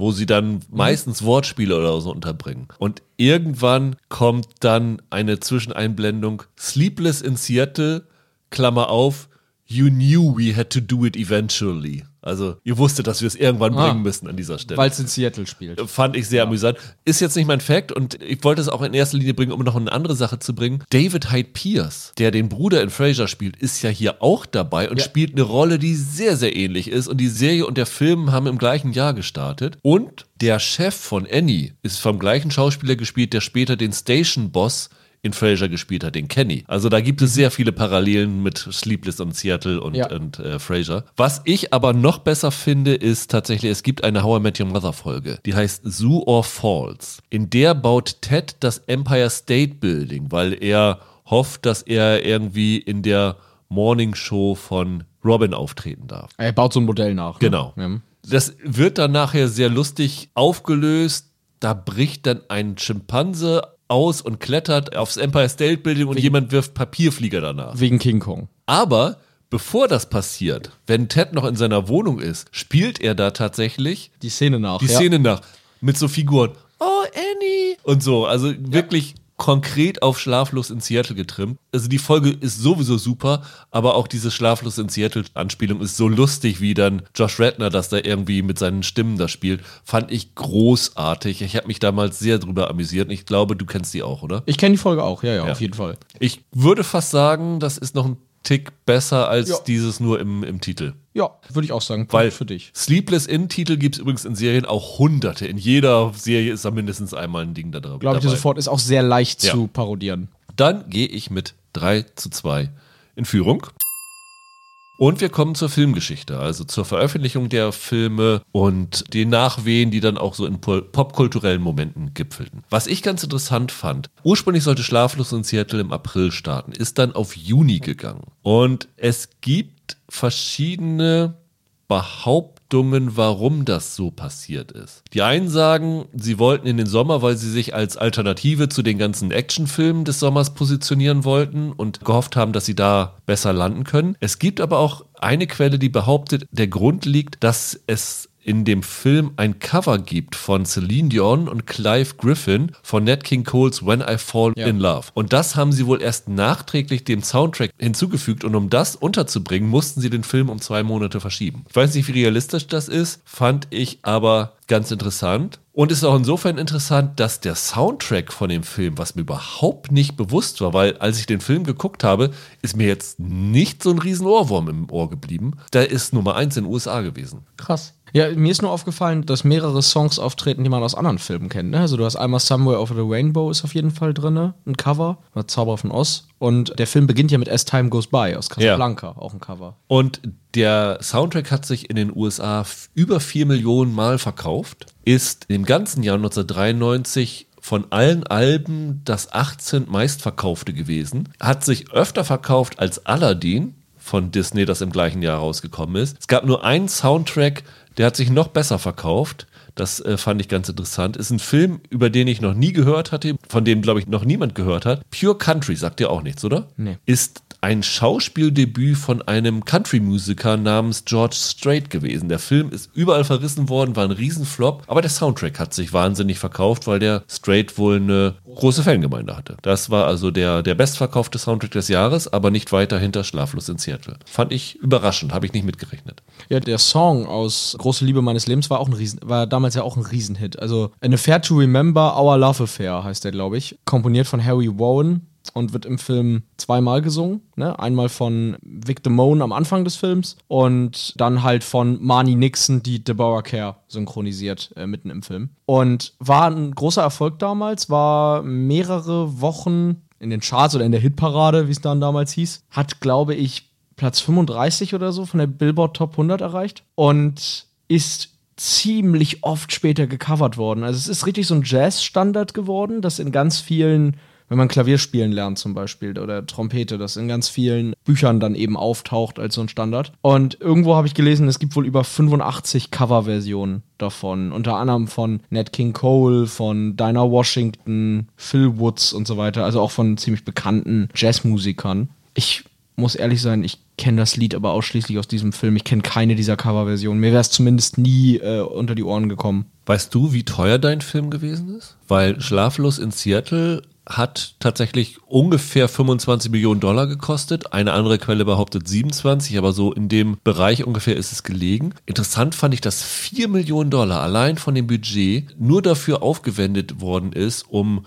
Hotelunterkünfte, Mahlzeiten und Arbeitskräfte in Seattle zu engagieren. Also mhm. das war ein großer Haufen davon. Später habe ich irgendwo gelesen, das Budget für den Film soll, also das Marketingbudget für den Film soll riesig gewesen sein. Angeblich sollen sie 20 Millionen Dollar alleine fürs Marketing ausgegeben haben. Fand ich noch ziemlich wahnsinnige Summe. Das Einzige, was ich sagen kann zu bei mir zum Budget, es gibt ein Buch aus den 80ern, 20th Century Fox, A Corporate and Financial History. Das ist das einzige Buch, wo es irgendwie eine Angabe zum Budget gibt, die halte ich aber für extrem unrealistisch unrealistisch, weil die lag angeblich bei 2,1 Millionen Dollar. Das wäre für die Zeit extrem hoch. Gerade für einen Film, der fast ausschließlich im Studio gedreht wurde. Also niemals haben Cary Grant und Deborah Kerr so viel verdient, dass die irgendwie dadurch äh, zustande kommt. Ich halte das für ziemlich weit hergeholt. Vor allem, weil dieser Film in Teilen dann auch durch Werbung finanziert wurde. Cary Grant hat zum ersten Mal in seiner Karriere hier Werbung gemacht für Produkte, weil eigentlich da hat er sich immer gegen gesträubt, ihm passte das eigentlich überhaupt nicht in Werbung aufzutreten. In diesem Fall konnte er das aber irgendwie für sich selber rechtfertigen, weil es war Werbung für die TWA, das war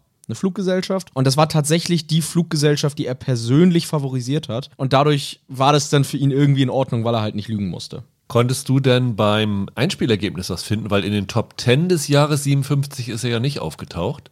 Also, was man findet, ist die Zahl 3,85 Millionen Dollar in USA und Kanada. Ja, das finde ich auch realistisch, weil ich habe nämlich auch irgendwo gefunden, The Movie grossed nearly 4 Millionen Dollars. Genau. Also, dann müsste das im Jahr so, ich glaube, wenn ich das richtig gesehen habe, war der zehnte Platz knapp über 4 Millionen. Wahrscheinlich so Top 15 oder so ist er wohl gewesen. Würde ich auch sagen. Er war schon erfolgreich für seine Zeit und gerade weil ich das für eine realistische Zahl halte, halte ich 2,1 Millionen als Budget für abwegig. Ja. Never ever haben die das bezahlt. Ja, ich glaube, eine Gemeinsamkeit von beiden Filmen gefühlt, auch wenn wir es jetzt bei deinem Film nicht nachweisen können, ist, dass sie nicht die Nummer 1 gewesen sind in den USA. Ja. Also Schlaflos in Seattle ist damals gestartet gegen das dritte Wochenende von Jurassic Park, was immer noch deutlich mehr eingespielt hatte, war mit 17,2 Millionen Dollar am Startwochenende, ich glaube, der erfolgreichste Start für eine Liebeskomödie bis dahin, aber hatte natürlich gegen T-Rex und Co. keine Chance und ist dann auch im Laufe der Zeit nie an die Eins gekommen, aber ist zwölf Wochen in den Top Ten geblieben und war dann tatsächlich ein ziemlicher Dauerläufer, also hat dann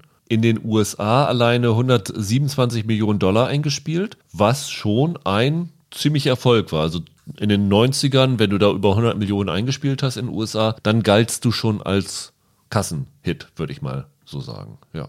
Wie war es bei der Kritik bei deinem Film? In Ordnung. Also, der wurde jetzt nicht äh, von der Kritik euphorisch besprochen, aber die Kritiken waren insgesamt im Mittelfeld, würde ich sagen. Also es gab zum Beispiel eine Kritik in der Washington Post, die den relativ böse zerrissen hat. Es gab aber auch einen Text in Variety wiederum, die fanden den dann sehr süß und berührend. Ich habe ein paar alte Kritiken gelesen und ich hatte den Eindruck, es hing vor allem damit ab, wie der jeweilige Journalist zu dem Originalfilm stand. Der war halt damals durchaus noch relativ bekannt, ist auch relativ häufig wieder aufgeführt worden. Zum letzten Mal dann gerade 1956, also direkt ein Jahr vorher. Und es spaltete sich. Es gab dann eben die Leute, die gesagt haben, jetzt mit Grant und Care und dieser etwas humorigeren Ausrichtung hat man das Original übertroffen. Und dann gab es wieder andere, die gesagt haben, ja, eigentlich ein Film, den keiner braucht, weil es eben so nah am Original trotz allem blieb. Bei Rotten Tomatoes steht er jetzt bei 67 Prozent, bei 33 Kritiken. Das sind aber meistens Sachen, die moderner sind. Ne? Sind Ja. also keine mehr aus der Zeit dabei gewesen. Bei Schlaflos in Seattle ist es ein Mix. Der ist bei 75 Prozent positiv, bei 61 Kritiken. Kommt ein bisschen besser weg. Bei den Zuschauerstimmen in der IMDb ist es andersrum, wobei man sagen muss, dass die große Liebe meines Lebens relativ wenig Stimmen hat. 7,4 bei 32.000.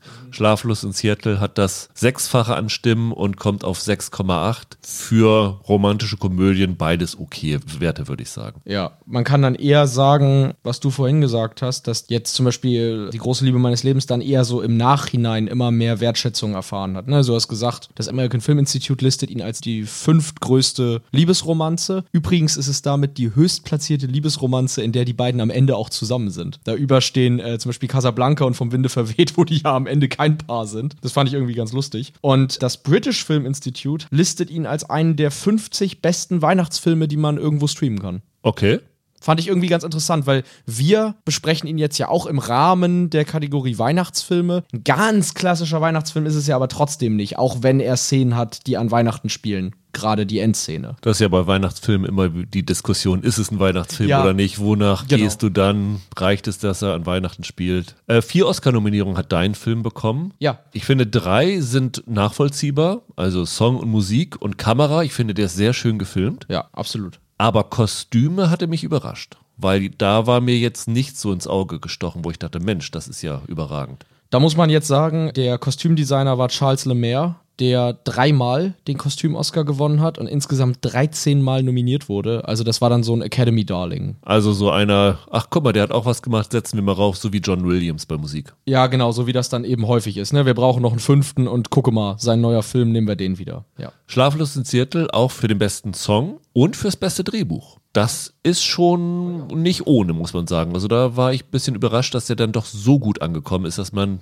Drehbuch-Oscar da nominiert. Also bestes Drehbuch und bester Song. Das ist natürlich auch irgendwie ungewöhnlich, dass ein Film, der fürs beste Drehbuch nominiert ist, sonst gar keine Nominierung hat, oder? Ja, war gut, besser Drehbuch, wenn, wenn du unterteilst in adaptiertes und Ja, Originaldrehbuch. Originaldrehbuch. Und zu der Zeit gab es nur fünf als bester Film und Stimmt. beste Regie. Man würde so sagen, wahrscheinlich ist es für die Academy der 8, 9 beste Film des Jahres oder sowas gewesen. Ja, ja, stimmt, stimmt. Hast du noch was, was so die Langzeitwirkung deines Films war? Also, es war ja natürlich, dass Schlaflos in Seattle existiert. Die haben sich übrigens ja lustigerweise gegenseitig befruchtet, weil nachdem Schlaflos in Seattle rausgekommen ist, haben viele Leute zum ersten Mal von Die große Liebe meines Lebens gehört. Und dann haben sich wohl die Home-Video-Verkäufe massiert. Also angeblich sollen zwei Millionen Videokassetten nach Schlaflos in Seattle nur durch die Einbindung in den Film verkauft worden sein. Ich habe auch irgendwo gelesen, dass er in dem Jahr eine der meistverkauften VHS-Filme war, sozusagen, durch Schlaflos in Seattle. Finde ich ganz cool. Es gibt ein Remake, noch, also noch ein weiteres Remake von diesem Film. Stimmt, mit Warren Beatty und Annette Benning.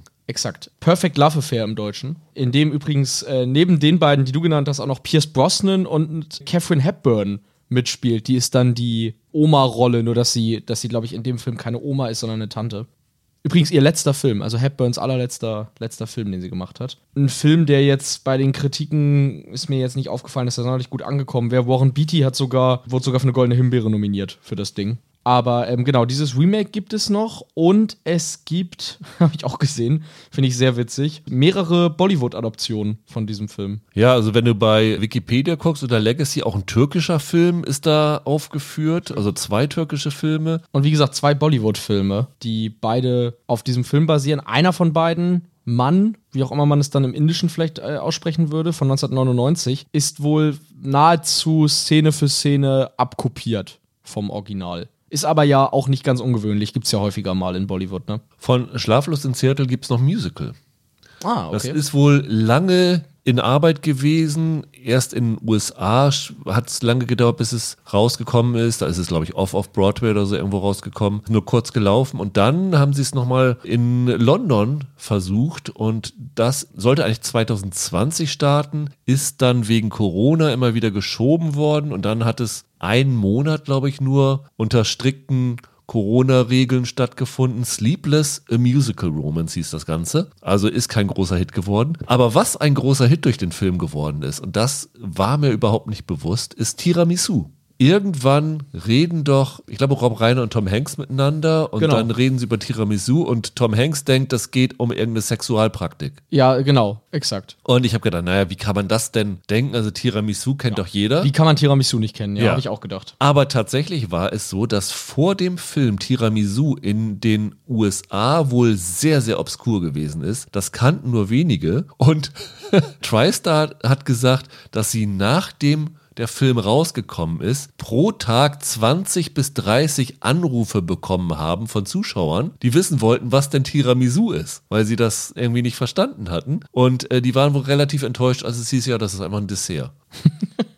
Und danach war es, glaube ich, Standard, dass italienische Restaurants Tiramisu auf die Karte genommen haben. Und es geht sogar das Gerücht um, dass sich die Qualität des Tiramisu verschlechtert hat, weil in den USA aufgrund der großen Nachfrage die Restaurants ein bisschen getrickst haben, um schneller ihr Tiramisu, die Nachfrage bedienen zu können. Also das fand ich ganz interessant. Das ist wohl wirklich auf diesen Film zurückzuführen, dass Tiramisu in den USA ein Hit geworden ist. Fand ich eine der interessantesten Langzeitwirkungen, die wir bisher hier ausgegraben haben zu irgendeinem der Filme. Das stimmt. Dann, Michael, du hast eben schon ein paar Kritiken erwähnt. Kommen wir zu Ansichtssache, wo wir ja obskure Ansichten aus Kritiken heraussuchen. War das die von der Washington Post, die du jetzt nimmst? Nee, ich finde bei einem Film, der so sehr mittelmäßig aufgenommen wurde, ist das bei Ansichtssache in dem Sinne schwierig, als dass jetzt eine besonders positive oder negative Kritik dann ja nur eine Seite des Spektrums ist, sozusagen. Ich habe aber einen Text aus dem New Yorker gefunden, bei dem ich gedacht habe, das ist aber mal wieder so ein ganz bizarrer Fall von Überinterpretation. Oder ich sag mal von einer sehr blumigen Sichtweise auf Filme. Der schreibt nämlich, das Empire State Building als vorgesehener Treffpunkt des Paares sei im Film inszeniert als eine Art phallische Kathedrale. Und schreibt dann weiter, die Hindernisse, die das Schicksal dem Paar in den Weg legt, sind eine Art Vergeltung für die Sünden des Verrats, der Lust und der Hoffnung auf himmlisches Glück auf der Erde. Und das fand ich sehr hart überinterpretiert. Phallische Kathedrale, weil es ein Turm ist oder warum? Ich muss gerade sehr drüber lachen, weil in der Recherche, ich habe ja vorhin LSD erwähnt, irgendwann hat Cary Grant gesagt, in seinem LSD-Wahn hätte er sich einmal als penisförmige Rakete gesehen, die in den Himmel schießt. Das geht in das Gleiche mit Phallisch. Ja, aber er hat es nicht geschrieben. Es war Richard Roy, der das geschrieben hat. Aber ja, also, okay, die treffen sich auf dem Turm, aber phallische Kathedrale. Ich weiß, manchmal finde ich es schon wild, was Leute in Filmen sehen. Naja, ich sag mal, das war die Zeit. Wann ist der unsichtbare Dritte rausgekommen? Zwei Jahre später dann. Zwei Jahre später. Da wurde eine Zugfahrt in einen Tunnel als sexuelle Metapher benutzt. Ja. Also vielleicht äh, ist das nicht so abwegig, dass das da drin sein könnte. Ja, ich weiß, aber ich meine, es ist ein Turm. Also es ist halt einfach irgendein Turm. So. New York hat jetzt nicht wenig Türme also, oder, oder Hoch Hochhäuser. Ja, und vor allen Dingen ist es ja nicht anders inszeniert als Original von damals. ja. sie, sie, sie, zeigen das Gebäude einfach, phallische Kathedrale, fand ich super. Ich habe eine Kritik im Variety gefunden. Und man muss sagen, Schlaflos in Seattle, ich hatte vorhin schon gesagt, 75% positiv. Das ist wieder ein so ein Fall, wo man nicht so ganz sicher sein kann, was ist das Abweichende, ob es jemand gut findet oder schlecht findet. Ja, genau, sag ich ja, ist bei mir ja nicht anders. Aber ich finde es hier ganz interessant, dass der Kritiker oder die Kritikerin im Variety geschrieben hat, erwähnt übrigens deinen Film. Okay. Mehr als alles andere könnte Schlaflos in Seattle ein Segen für 20th Century Fox sein, da er den Verleih von Die große Liebe deines Lebens ankurbeln könnte, der nicht nur als zentrales Handlungselement, sondern auch als durchgehender Gag verwendet wird. Ein Film, dessen schwammige romantische Elemente Frauen mehr ansprechen als Männer. Tatsächlich ist es genau diese Betonung, die verhindern könnte, dass Schlaflos in Seattle der Sleeper-Hit wird, der er hätte werden können. Okay. Was insofern eine völlige Fehleinschätzung ist, weil Schlaflos in Seattle genau das ist, nämlich ein Sleeper-Hit. Ein Film, der über lange Zeit gelaufen ist, sich große Zuschauerschaft durch Mund-zu-Mund-Propaganda erarbeitet hat und am Ende die Nummer 5 des Jahres in den USA gewesen ist. Also exakt das Gegenteil von dem, was die Kritik in der Variety behauptet hat. Das fand ich sehr interessant. Ehrlich gesagt, ich habe die Schlussfolgerung noch gar nicht verstanden. Also warum hätte diese Bemerkung das verhindern sollen? Weil es halt mehr Frauen anspricht als Männer.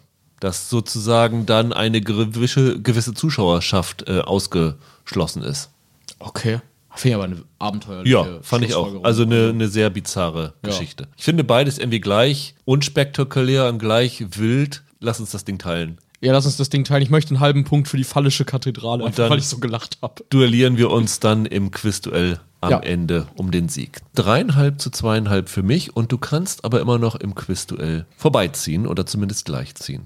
Dann kommen wir zu unserer Kritik der beiden Filme. Michael, wie hat dir Schlaflos in Seattle beim ersten Mal gefallen? Ich fand die ersten 20, 25 Minuten richtig gut. Ich finde so die Einführung in den ganzen Film sehr schön gelungen. Also die Szene, wenn der kleine Junge da im Radio anruft und sagt, hey, mein Papa, der trauert und der bräuchte mal eine Frau, ist super süß. Und auch wie Hanks dann darauf reagiert, wie er sich zu ihm auf diese Bank sitzt und dann mit dem, eben auch dann da im Radio erst nicht will und dann irgendwie doch erzählt. Und du siehst McWine im Auto eine Träne vergießen dabei. Das ist richtig gut gemacht. Das ist fantastisch. Das würde ich auch sagen, das ist der beste Teil des Films und auch der wichtigste Teil des Films, weil wir haben ja vorhin schon gesagt, Mac Ryan ist da stalkerhaft und so. Da gibt es so ein paar Sachen, wo du denkst, ist das dann die richtige? Aber in dem Moment, wo sie im Auto ist und dann ja Jonah so ein bisschen beschützend warnen will, leg auf, leg auf, lass dich jetzt nicht von dieser Radiotante in irgendwas reindrängen und so. Das macht dann diese Annie-Figur auf einmal sympathisch und diese Sympathie brauchst du für den Verlauf des Films. Ja, vor allem, weil die Grundkonstellation ehrlich gesagt nicht so wahnsinnig glaubwürdig eigentlich für mich ist, dass jetzt, weil eine Frau im Radio einen Typen hört, wo sie sagt, oh, das ist ja süß, wie der redet, dann da so viel auf sich nimmt, um den irgendwie zu treffen. Weißt du? Also dafür legt das da den Grundstein und das funktioniert sehr effektiv. Es ist absolut essentiell dafür, dass man glaubt, dass die mit Briefen überhäuft werden, dass alle Frauen ihn auf einmal treffen wollen, weil da gehört wirklich viel zu, dass du nicht denkst, oh, das ist aber kitschig oder das ist unglaubwürdig, das ist doch lächerlich oder so, sondern das ist ganz ehrlich romantisch, wenn er dann da von seiner Frau erzählt und was sie für ihn bedeutet hat und sowas alles. Das ist wirklich, wirklich wunderschön und macht diesen Film aus. Also ich würde auch sagen, die ersten was hast du gesagt, 20, 25 Minuten, ist absolut die Sternstunde dieses Films. Und danach hat er auch für mich so ein paar Probleme. Ich habe eben schon gesagt, die Bill Pullman-Figur geht gar nicht. Was? Warum? Finde ich ganz, ganz nervig. Ich muss tatsächlich sagen, ich habe am Ende, wenn sie gegenüber vom Empire State Building mit ihm sitzt und sagt, sie will die Verlobung lösen und so, habe ich gedacht, eigentlich hat der Typ doch schon was Besseres verdient. Das ist doch jetzt schon irgendwie Ja, frech. ja, das ist übrigens noch eine Parallele unserer beiden Filme, dass es total absurd ist. Mac Ryan macht mit ihm Schluss und Deborah Carr macht mit ihrem Typschluss. Typen Mit Ken. Schluss. Und die sind dann immer noch, ja, ich unterstütze dich Ja. und wir bleiben Freunde und sowas. Und ich, Hä? Was ist denn hier los? Der geht dann mit ihr noch ins Ballett und sowas alles. Du wirst lachen. Das erste, was ich gemacht habe, weil ich wirklich nicht wusste, wie das war, war zu googeln, ob die männliche Figur zu Barbie, die heißt doch Ken, ob die nach diesem Typ benannt ist. Weil ich gedacht habe, das gibt's ja gar nicht. So eine Grinsebacke und auch, dass sie gar nicht mehr ihn heiraten will, der nimmt das alles ganz locker hin und ist trotzdem der ideale Traumtyp weiterhin. Das fand ich bei beiden Filmen total weird. Also, nee. Das finde ich in beiden Filmen sehr unglaubwürdig. Aber ich weiß nicht, ich habe den ganzen Film irgendwie gedacht, ja, okay, der Bill Pullman ist ein bisschen sehr überzeichnet, so ein Loser, weißt du, weil er halt wirklich gegen jeden Scheiß allergisch ist und so weiter. Aber der hat doch was Besseres verdient, als dass sie ihm dann sagt, du, eigentlich habe ich mich in einen Mann im Radio verliebt. Ja, das ist echt ein bisschen komisch, wenn sie dann, dann auch sagt, "Ah, ich will nichts mehr als ihn heiraten und im gleichen Moment dann schreibt sie den Brief an ihn fertig, den sie ja, das muss man fairerweise sagen, nicht selber abschickt, sondern sie Ja. zerknüllt ihn ja und dann schickt Rosie O'Donnell ihn ab, weil sie Annie davor beschützen will, dass sie die gleiche frustrierende Ehe erlebt, wie sie die selber hat. Das ist ja auch ganz lustig. Sie redet ja irgendwie von, ich glaube, Rick hieß ihr Ehemann und ihr, der nie zu sehen ist, aber was das für eine schlimme Ehe ist. Und ich glaube, das ist der Grund, warum sie das Ding dann abschickt. Und sie weiß, dass der nicht der Richtige für sie ist. Ja, aber es ist eine komische Beziehung, dass die beiden irgendwie was miteinander von vornherein schon hatten. Also, dass die überhaupt zusammen waren. Das wird auch nicht ganz klar, was sie an dem gefunden hat. Ich habe das Gefühl, er ist so cartoonhaft überzeichnet in diesen ganzen Allergien und so. Wahrscheinlich damit man etwas leichter darüber hinwegkommt, dass sie sich da in einen anderen Typ verliebt, während sie schon mit ihm verlobt ist oder so. Aber irgendwie, ich fand es ein bisschen doll. Ich fand aber auch bei deinem Film es nicht so hundertprozentig glaubwürdig,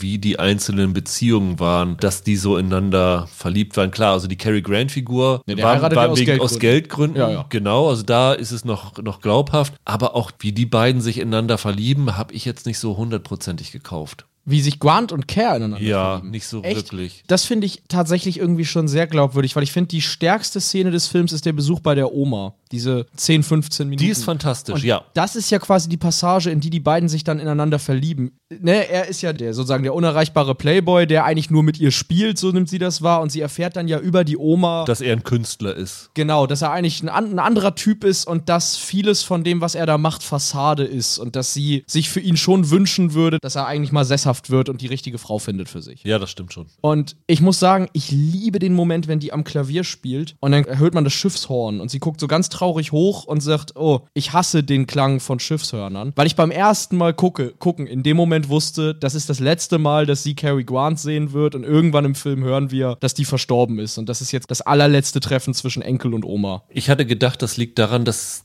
so auch das letzte Mal war, dass sie ihren Mann gesehen hat. Klar, spielt da mit rein, aber ich finde, in dem Moment, wie sie guckt und wie diese Hörner dann so ganz laut über der Musik klingen, da wird dir eigentlich schon kommuniziert, jetzt ist vorbei, jetzt rufen sie ihr, rufen sie ihren Enkel weg und ich weiß nicht, diese Szene ergreift mich jedes Mal, wenn ich den Film gucke. Ich finde diese äh, Kathleen Nesbitt fantastisch in dieser Rolle. Und diese Idylle, die die da gebaut haben, also dieses Haus wirkt ja wirklich wie so eine eigene kleine Welt mitten da in, in Frankreich. Großartig. Und allein der Szene wegen kaufe ich denen die Beziehung ab, die die da, die die da entwickeln. Okay, ja, die Szene ist wirklich gut. Also die Szene ist das, was die Eröffnung von Schlaflos in Seattle ist. Das ist mit Abstand, ich glaube, sind wir uns beide einig, die besten Szenen der jeweiligen Filme. Für mich haben beide Filme am Schluss große Probleme. Ja, ich glaube, da liegen wir dann ein bisschen auseinander, weil ich finde, große Probleme finde ich bei beiden nicht so wirklich. Bei Schlaflos in Seattle ging es mir eher so, der ist ja kürzer als mein Film. Der geht ja, glaube ich, nur 100 Minuten oder so. Ja. Er läuft mir aber fast ein Stück zu lange. Es gibt dann ja noch diese andere Frau, mit der Tom Hanks da äh, flirtet und von der er eigentlich flachgelegt werden will, wenn man ehrlich Die mit dem ist. furchtbaren Lachen. Ja, genau. Er sagt das ja sogar in einer Szene. Eigentlich will er da nur Sex, mehr erhofft er sich davon eigentlich gar nicht. Und der Junge kann sie nicht leiden und dann ruft er nochmal beim Radio an und dann wird Mac Ryan, die hört das dann und wird von ihrem Mann, äh, von ihrem Verlobten erwischt und so. Und eigentlich geht mir das alles zu lange. Also wir wollen doch dann sehen, wie Mac Ryan auf Tom Hanks trifft und für mich zieht der Film das ein Stück zu arg in die Länge da am Ende. Die Szene, wenn sie sich dann auf dem Empire State Building knapp verpassen und dann durch den Rucksack kommen sie nochmal zurück und so, das finde ich dann irgendwie wieder ganz süß. Da kommt dann der Romantiker in mir hoch, das finde ich niedlich. Zwei Probleme habe ich. Also das erste, was ich echt cool finde, ist, dass sie es wirklich durchgezogen haben, dass sie es schaffen, eine Romanze ans Publikum zu vermitteln, wo die sich vor dem Finale Nie richtig begegnen. 80 Sekunden sehen, wenn sie aus dem Flughafen kommt und er da ist, ist da einmal dieser kurze Moment und, Und als dann sie auf mitten der auf der Ja, Straße genau, steht genau. und mehrfach fast überfahren wird. Ich hatte schon gesagt, wir hätten auch das Ding mit Heat zusammen im Duell machen können, weil da ist es ja auch so, dass in der Mitte des Films auf einmal das erste Mal die eigentlichen Hauptfiguren zusammentreffen. Wir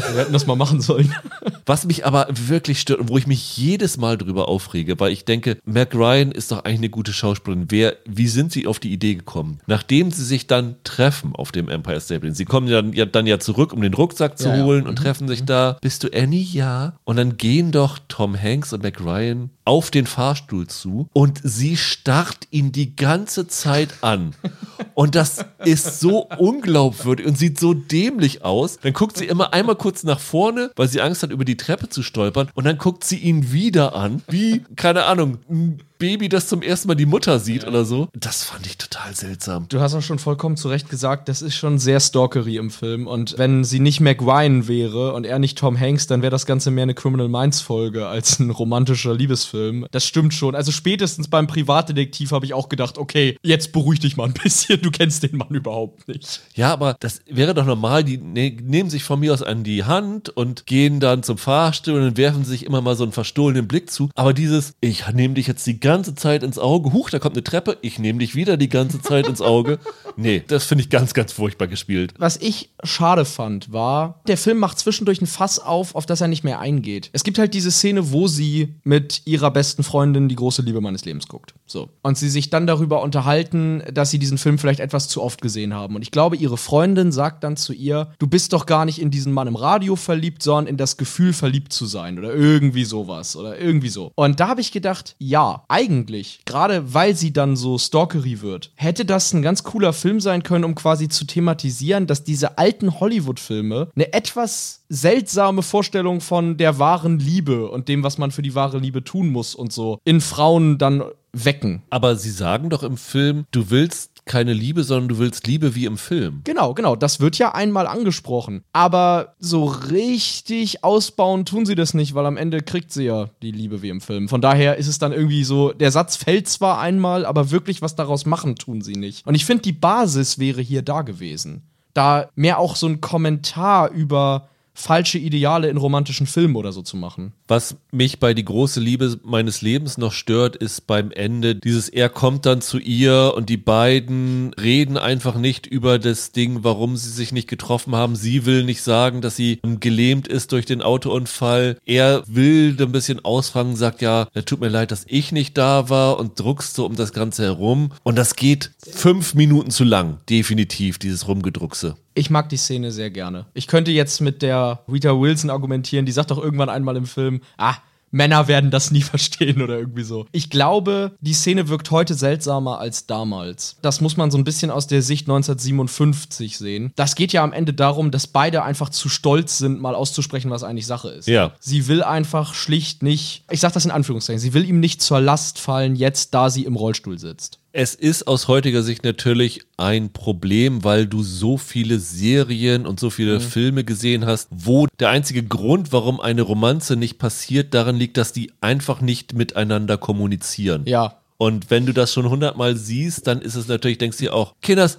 redet doch mal miteinander, verhindert euch doch nicht euer eigenes Glück. Ja, ich glaube, das andere ist, man würde das so heute nicht mehr machen, weil der ganze Konflikt in der zweiten Hälfte des Films quasi darauf aufbaut, sie ist jetzt gelähmt und sitzt im Rollstuhl und will ihm damit nicht zur Last fallen. Ich glaube, das würde man heute so nicht mehr machen, weil es Behinderung eben als eine Art von Last darstellt, die man lieber verheimlicht, weil man sich dafür irgendwie schämen muss ja, oder so. Das wird man so heute nicht mehr machen. Ich finde halt, so wie diese beiden Figuren gezeichnet sind, ergibt es schon Sinn. Ich verstehe, dass dir die Szene zusammen zu lang läuft. Aber ich meine, der Moment, wenn er dann rallt, ach, die ist das, die das Bild gekauft das hat. Das ist super. Das, das ist, ist, super. Sensationell. Das Einzige, was ich vielleicht in der Szene nicht mag, ist, dass sie dann am Ende, weil man so ein Happy End für sie andeutet, noch so einen Satz sagt von wegen, ach, wenn du malen kannst, dann kann ich bestimmt auch irgendwann wieder gehen, um quasi noch so mitzuschieben. Naja, jetzt sitzt sie wenigstens nicht ewig im Rollstuhl, das wird schon alles wieder. Das ist der Zeit geschuldet. Das ist ein bisschen seltsam, der Satz. Was auch total interessant ist bei deinem Film, wir haben vorhin schon mal kurz drüber gesprochen, die wichtigsten Momente des Films finden außerhalb der Kamera statt. Ja. Der erste Kuss zwischen den beiden, ja. der Autounfall, sie mhm. geht dann einfach aufs Bild und hörst du einmal so, so ein Krachen. Ja, und der Taxifahrer macht einmal so Stirnrunzeln. Ja, genau. Mhm. Das fand ich total, total irre. Ich weiß nicht, ob sie einen Autounfall nicht mhm. hätten zeigen dürfen oder ob es zu teuer gewesen wäre oder ob sie es technisch nicht hinbekommen hätten. Aber das fand ich total komisch. Also das würde man heute sicherlich auch nicht mehr so machen. Nee, absolut. Alles. Was ich an diesem Film echt mag, ist, ich finde, ist ganz toll fotografiert. Also es gibt diese ganz herrliche Szene, wenn sie auf ihrem Balkon steht und die Balkontür aufmacht und in, dem, in der Balkontür spiegelt sich dann das Empire State Building und steht dadurch direkt neben ihr. Oder eben am Ende, er macht die Tür auf und sieht das Gemälde an der Wand hängen und wir sehen es in der Spiegelung überm Bett. Also solche Sachen machen die ganz oft. Ich finde, die nutzen total toll dadurch dieses Breitbildformat. Links und rechts im Bild passieren Sachen. Das finde ich klasse. Machen sie bei Schlaflos in Seattle ja auch sehr schön. Obwohl die beiden Figuren weit auseinander sind, haben sie die Bilder so komponiert, dass es aussieht, als ob die sich irgendwie aufeinander beziehen würden und mhm. so diese magische Verbindung zwischen den beiden zu illustrieren. Absolut. Wie gesagt, ich mag die große Liebe meines Lebens sehr gerne. Ich finde, es ist so ein ganz tolles Melodram aus der Zeit. Ich, ich weiß nicht, ich, ich liebe aber auch so 50er Melodram-Kino. Ich finde, da ist alles so drei Nummern größer und jeder Flirt ist gleich die große Liebe und wenn was Schlimmes passiert, bricht auch gleich die ganze Welt zusammen und so. Und bei Schlaflos in Seattle fand ich dann ganz schön, der ist jetzt 30 Jahre alt und ich finde, diese Art von Film gibt es so auch gar nicht mehr. Also irgendwann in den 2000ern ist dieses Romantic Comedy Genre mehr und mehr in Richtung Teenie-Film gegangen. Also jetzt hast du dann eher vielleicht im Zuge von sowas wie High School Musical oder so, wenn du so ein Genre noch hast, dann sind das Teenager. Und dass du hier das sehr reife Beziehung, trotzdem sehr erwachsene Protagonisten mit Kind und alles, das gibt's so eigentlich nicht mehr, ne? Nee, das Bizarre ist ja auch, heute ist Schlaflos in Seattle fast so alt, wie dein Film war, als Schlaflos in Seattle rausgekommen ist. Das waren, glaube ich, 36 Jahre dazwischen. Ja, ja. Jetzt ist Schlaflos in Seattle ja, 30 Jahre alt. Irgendwie schon, ne? Was tatsächlich da schlecht gealtert ist, ist CGI-Effekte. Ja, der letzte Shot ist richtig gruselig. Von dem Empire State Building, wo die dann so rumfahren und du hast Rausgehen, nur, ja, ja. Du hast nur so Lichter auf dem Boden, das soll dann die Stadt sein. Das sieht scheußlich aus. Das war aber damals überzeugend genug, dass die Leute geglaubt haben, dass das Empire State Building wirklich am Valentinstag in einem roten Herzchen aufleuchtet, weil die haben ganz oft wohl Anrufe bekommen und ge wo gefragt worden ist, werdet ihr das dieses Jahr wieder haben? Und dann mussten sie leider sagen, ey, das war Computertrick, das machen wir nie. Du, das habe ich auch gelesen, aber das hat 1993 so viele Leute überzeugt. Also irgendwie verstehe ich das immer nicht, wie das tatsächlich sein kann, weil es, es sah doch 1993 trotzdem fake aus. Es ging nur nicht besser. Naja, wenn du es nicht in hoher Auflösung Ja, okay. siehst. Du glaubst ja auch, dass die Leute Panik hatten, als ein Zug aus der Leinwand gekommen ist, 1900 in den 20ern. Ja, ja, ich finde es immer irre, wenn man sowas hört, weil ich mir irgendwie fehlt mir die Vorstellungskraft, wie das dann war, da im Kino zu sitzen und zu denken, wow, das sieht ja gut aus.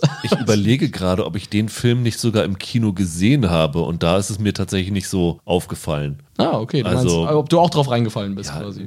in dem Moment, wo du nicht HD hast, fällt es nicht so ab, weil das in der Großauflösung heute einfach so pixelig und komisch aussieht. Ja, okay. Ja, gut. Ich muss sagen, wenn ich beide Filme vergleiche, mir ist schla tatsächlich Schlaflos in Seattle dann doch ein bisschen lieber, auch wenn es wirklich Schwächen hat, weil diese 20, 25 Minuten am Anfang sind einfach wahnsinnig gut. Also ich würde fast sagen, nehmt den Anfang und nehmt noch die Referenzen auf deinen Film und das Ende und dann ist es ein schöner Film und äh, schneidet Bill Pullman raus, dann ist es gut. Und die Stalking-Sachen natürlich, die gehen heute auch gar nicht. Also das ist schon seltsam. Ich weiß nicht, den Film könntest du heute auch deswegen nicht mehr so machen, weil natürlich wäre es so, die Leute würden erstmal gleich auf Instagram gucken, wer das ist und sowas alles. Wäre das so? Ja, heute ist natürlich, wenn Emily Also- jemand ein Date hat, du so, versuchst doch erstmal ja. alles rauszufinden. Gut, klar, du meinst jetzt mit sozialen Medien könntest Genau. du. Nein, nein, nein, gut, logisch. Ich habe jetzt gerade überlegt, ob man den heute noch so drehen könnte, den, also vom Prinzip her drehen könnte. Weil zum Beispiel, wir sagen das jetzt so, diese Stalker-Sachen, das ging heute eigentlich nicht mehr. Aber wir leben in der Zeit von Fifty Shades of Grey oder so ein Kram, wo die Figuren viel Schlimmeres machen. Ja, aber die Sache ist halt, ich meine, sie müsste nicht mehr nach Seattle fliegen, Nein, um ihn das- zu stalken, sondern Das sie richtig. Sie, sie können ihn jetzt am Handy stalken, ja. Genau. Stalken ist viel einfacher geworden in den letzten 30 Jahren. Aber das ist schon ein bisschen seltsam. Und man muss auch sagen, in dem Moment, wo sie da auf dem Empire State Building ist und Tom Hanks sieht, Moment, das ist die Frau, die auf der Straße war und die da im Flughafen war. Und ich bin hier mit meinem kleinen Jungen. Lauf! Polizei? Ja. Hallo? Renn! Renn!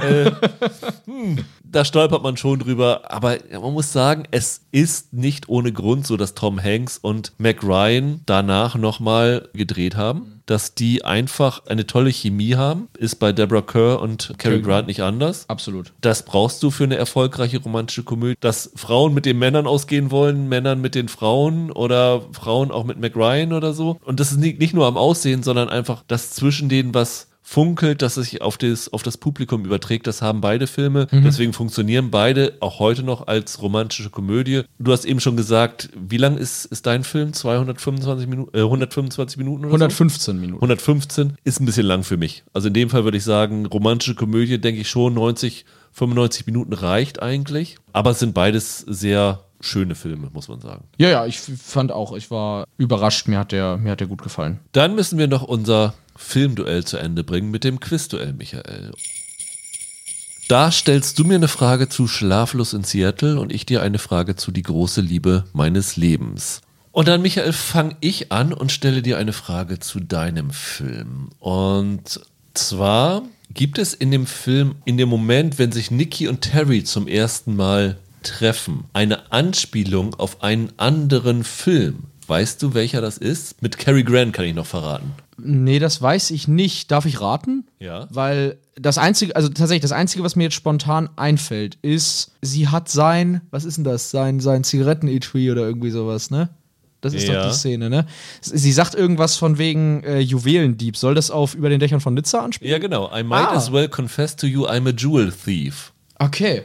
Sagt sie, genau. Und vielerorts vermutet, dass es eine Anspielung auf Über den Dächern von Nizza ist, wo ja Cary Grant zwei Jahre zuvor einen Juwelendieb gespielt hat. Hab ich beim Gucken nicht äh, zusammengebracht, aber ist jetzt auch das Einzige, was logisch war. Mhm. Okay, ja, cool. Dann gleichst du auf jeden Fall aus und jetzt kommt alles darauf an, ob ich deine Frage beantworten kann. Ja, irgendwie das Einzige, was ich noch weiß, was du nicht gesagt hast, ist, ähm, du hast vorhin über das Casting von dem kleinen Jungen gesprochen und dass sie vorher da einen anderen hatten, den sie dann gefeuert haben und so. Ja. Da hat sich aber noch einer auf diese Rolle beworben, der dann später tatsächlich ein erfolgreicher Schauspieler geworden ist. Weißt du, wer das gewesen ist? Ja, weiß ich. Ich habe es tatsächlich nicht genannt, weil ich nicht 100% sicher war, ob das wirklich stimmte. Aber es wird behauptet, dass Jason Schwartzman für diese Rolle vorgesprochen haben soll. Ja, genau. Genau. Das habe ich auch ein paar Mal gelesen. Ganz zu 1000 Prozent verifizieren konnte ich es auch nicht, aber es schreiben halt schon wirklich ein paar Leute. Also irgendwie kann ich mir schon vorstellen, dass da was dran ist. Vom Alter käme es ja auch hin. Also Ja, das wusste ich. Das heißt, ich komme mit Nasenlänge Vorsprung mit viereinhalb zu dreieinhalb Punkten heute ins Ziel und entscheide das dritte Duell für mich. Und du kannst dich nächste Woche noch einmal revanchieren, wenn es dann um unsere zwei großen Weihnachtsfilme geht. Wollen wir schon verraten, welche wir haben? ja, ich finde, können wir machen. Wir sprechen über Stirb langsam Ja.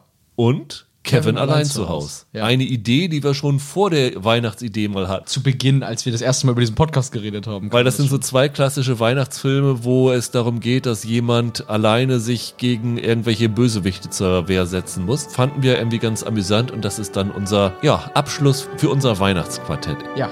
Bis dahin, habt eine schöne Zeit, macht's gut, ciao, ciao. Ciao.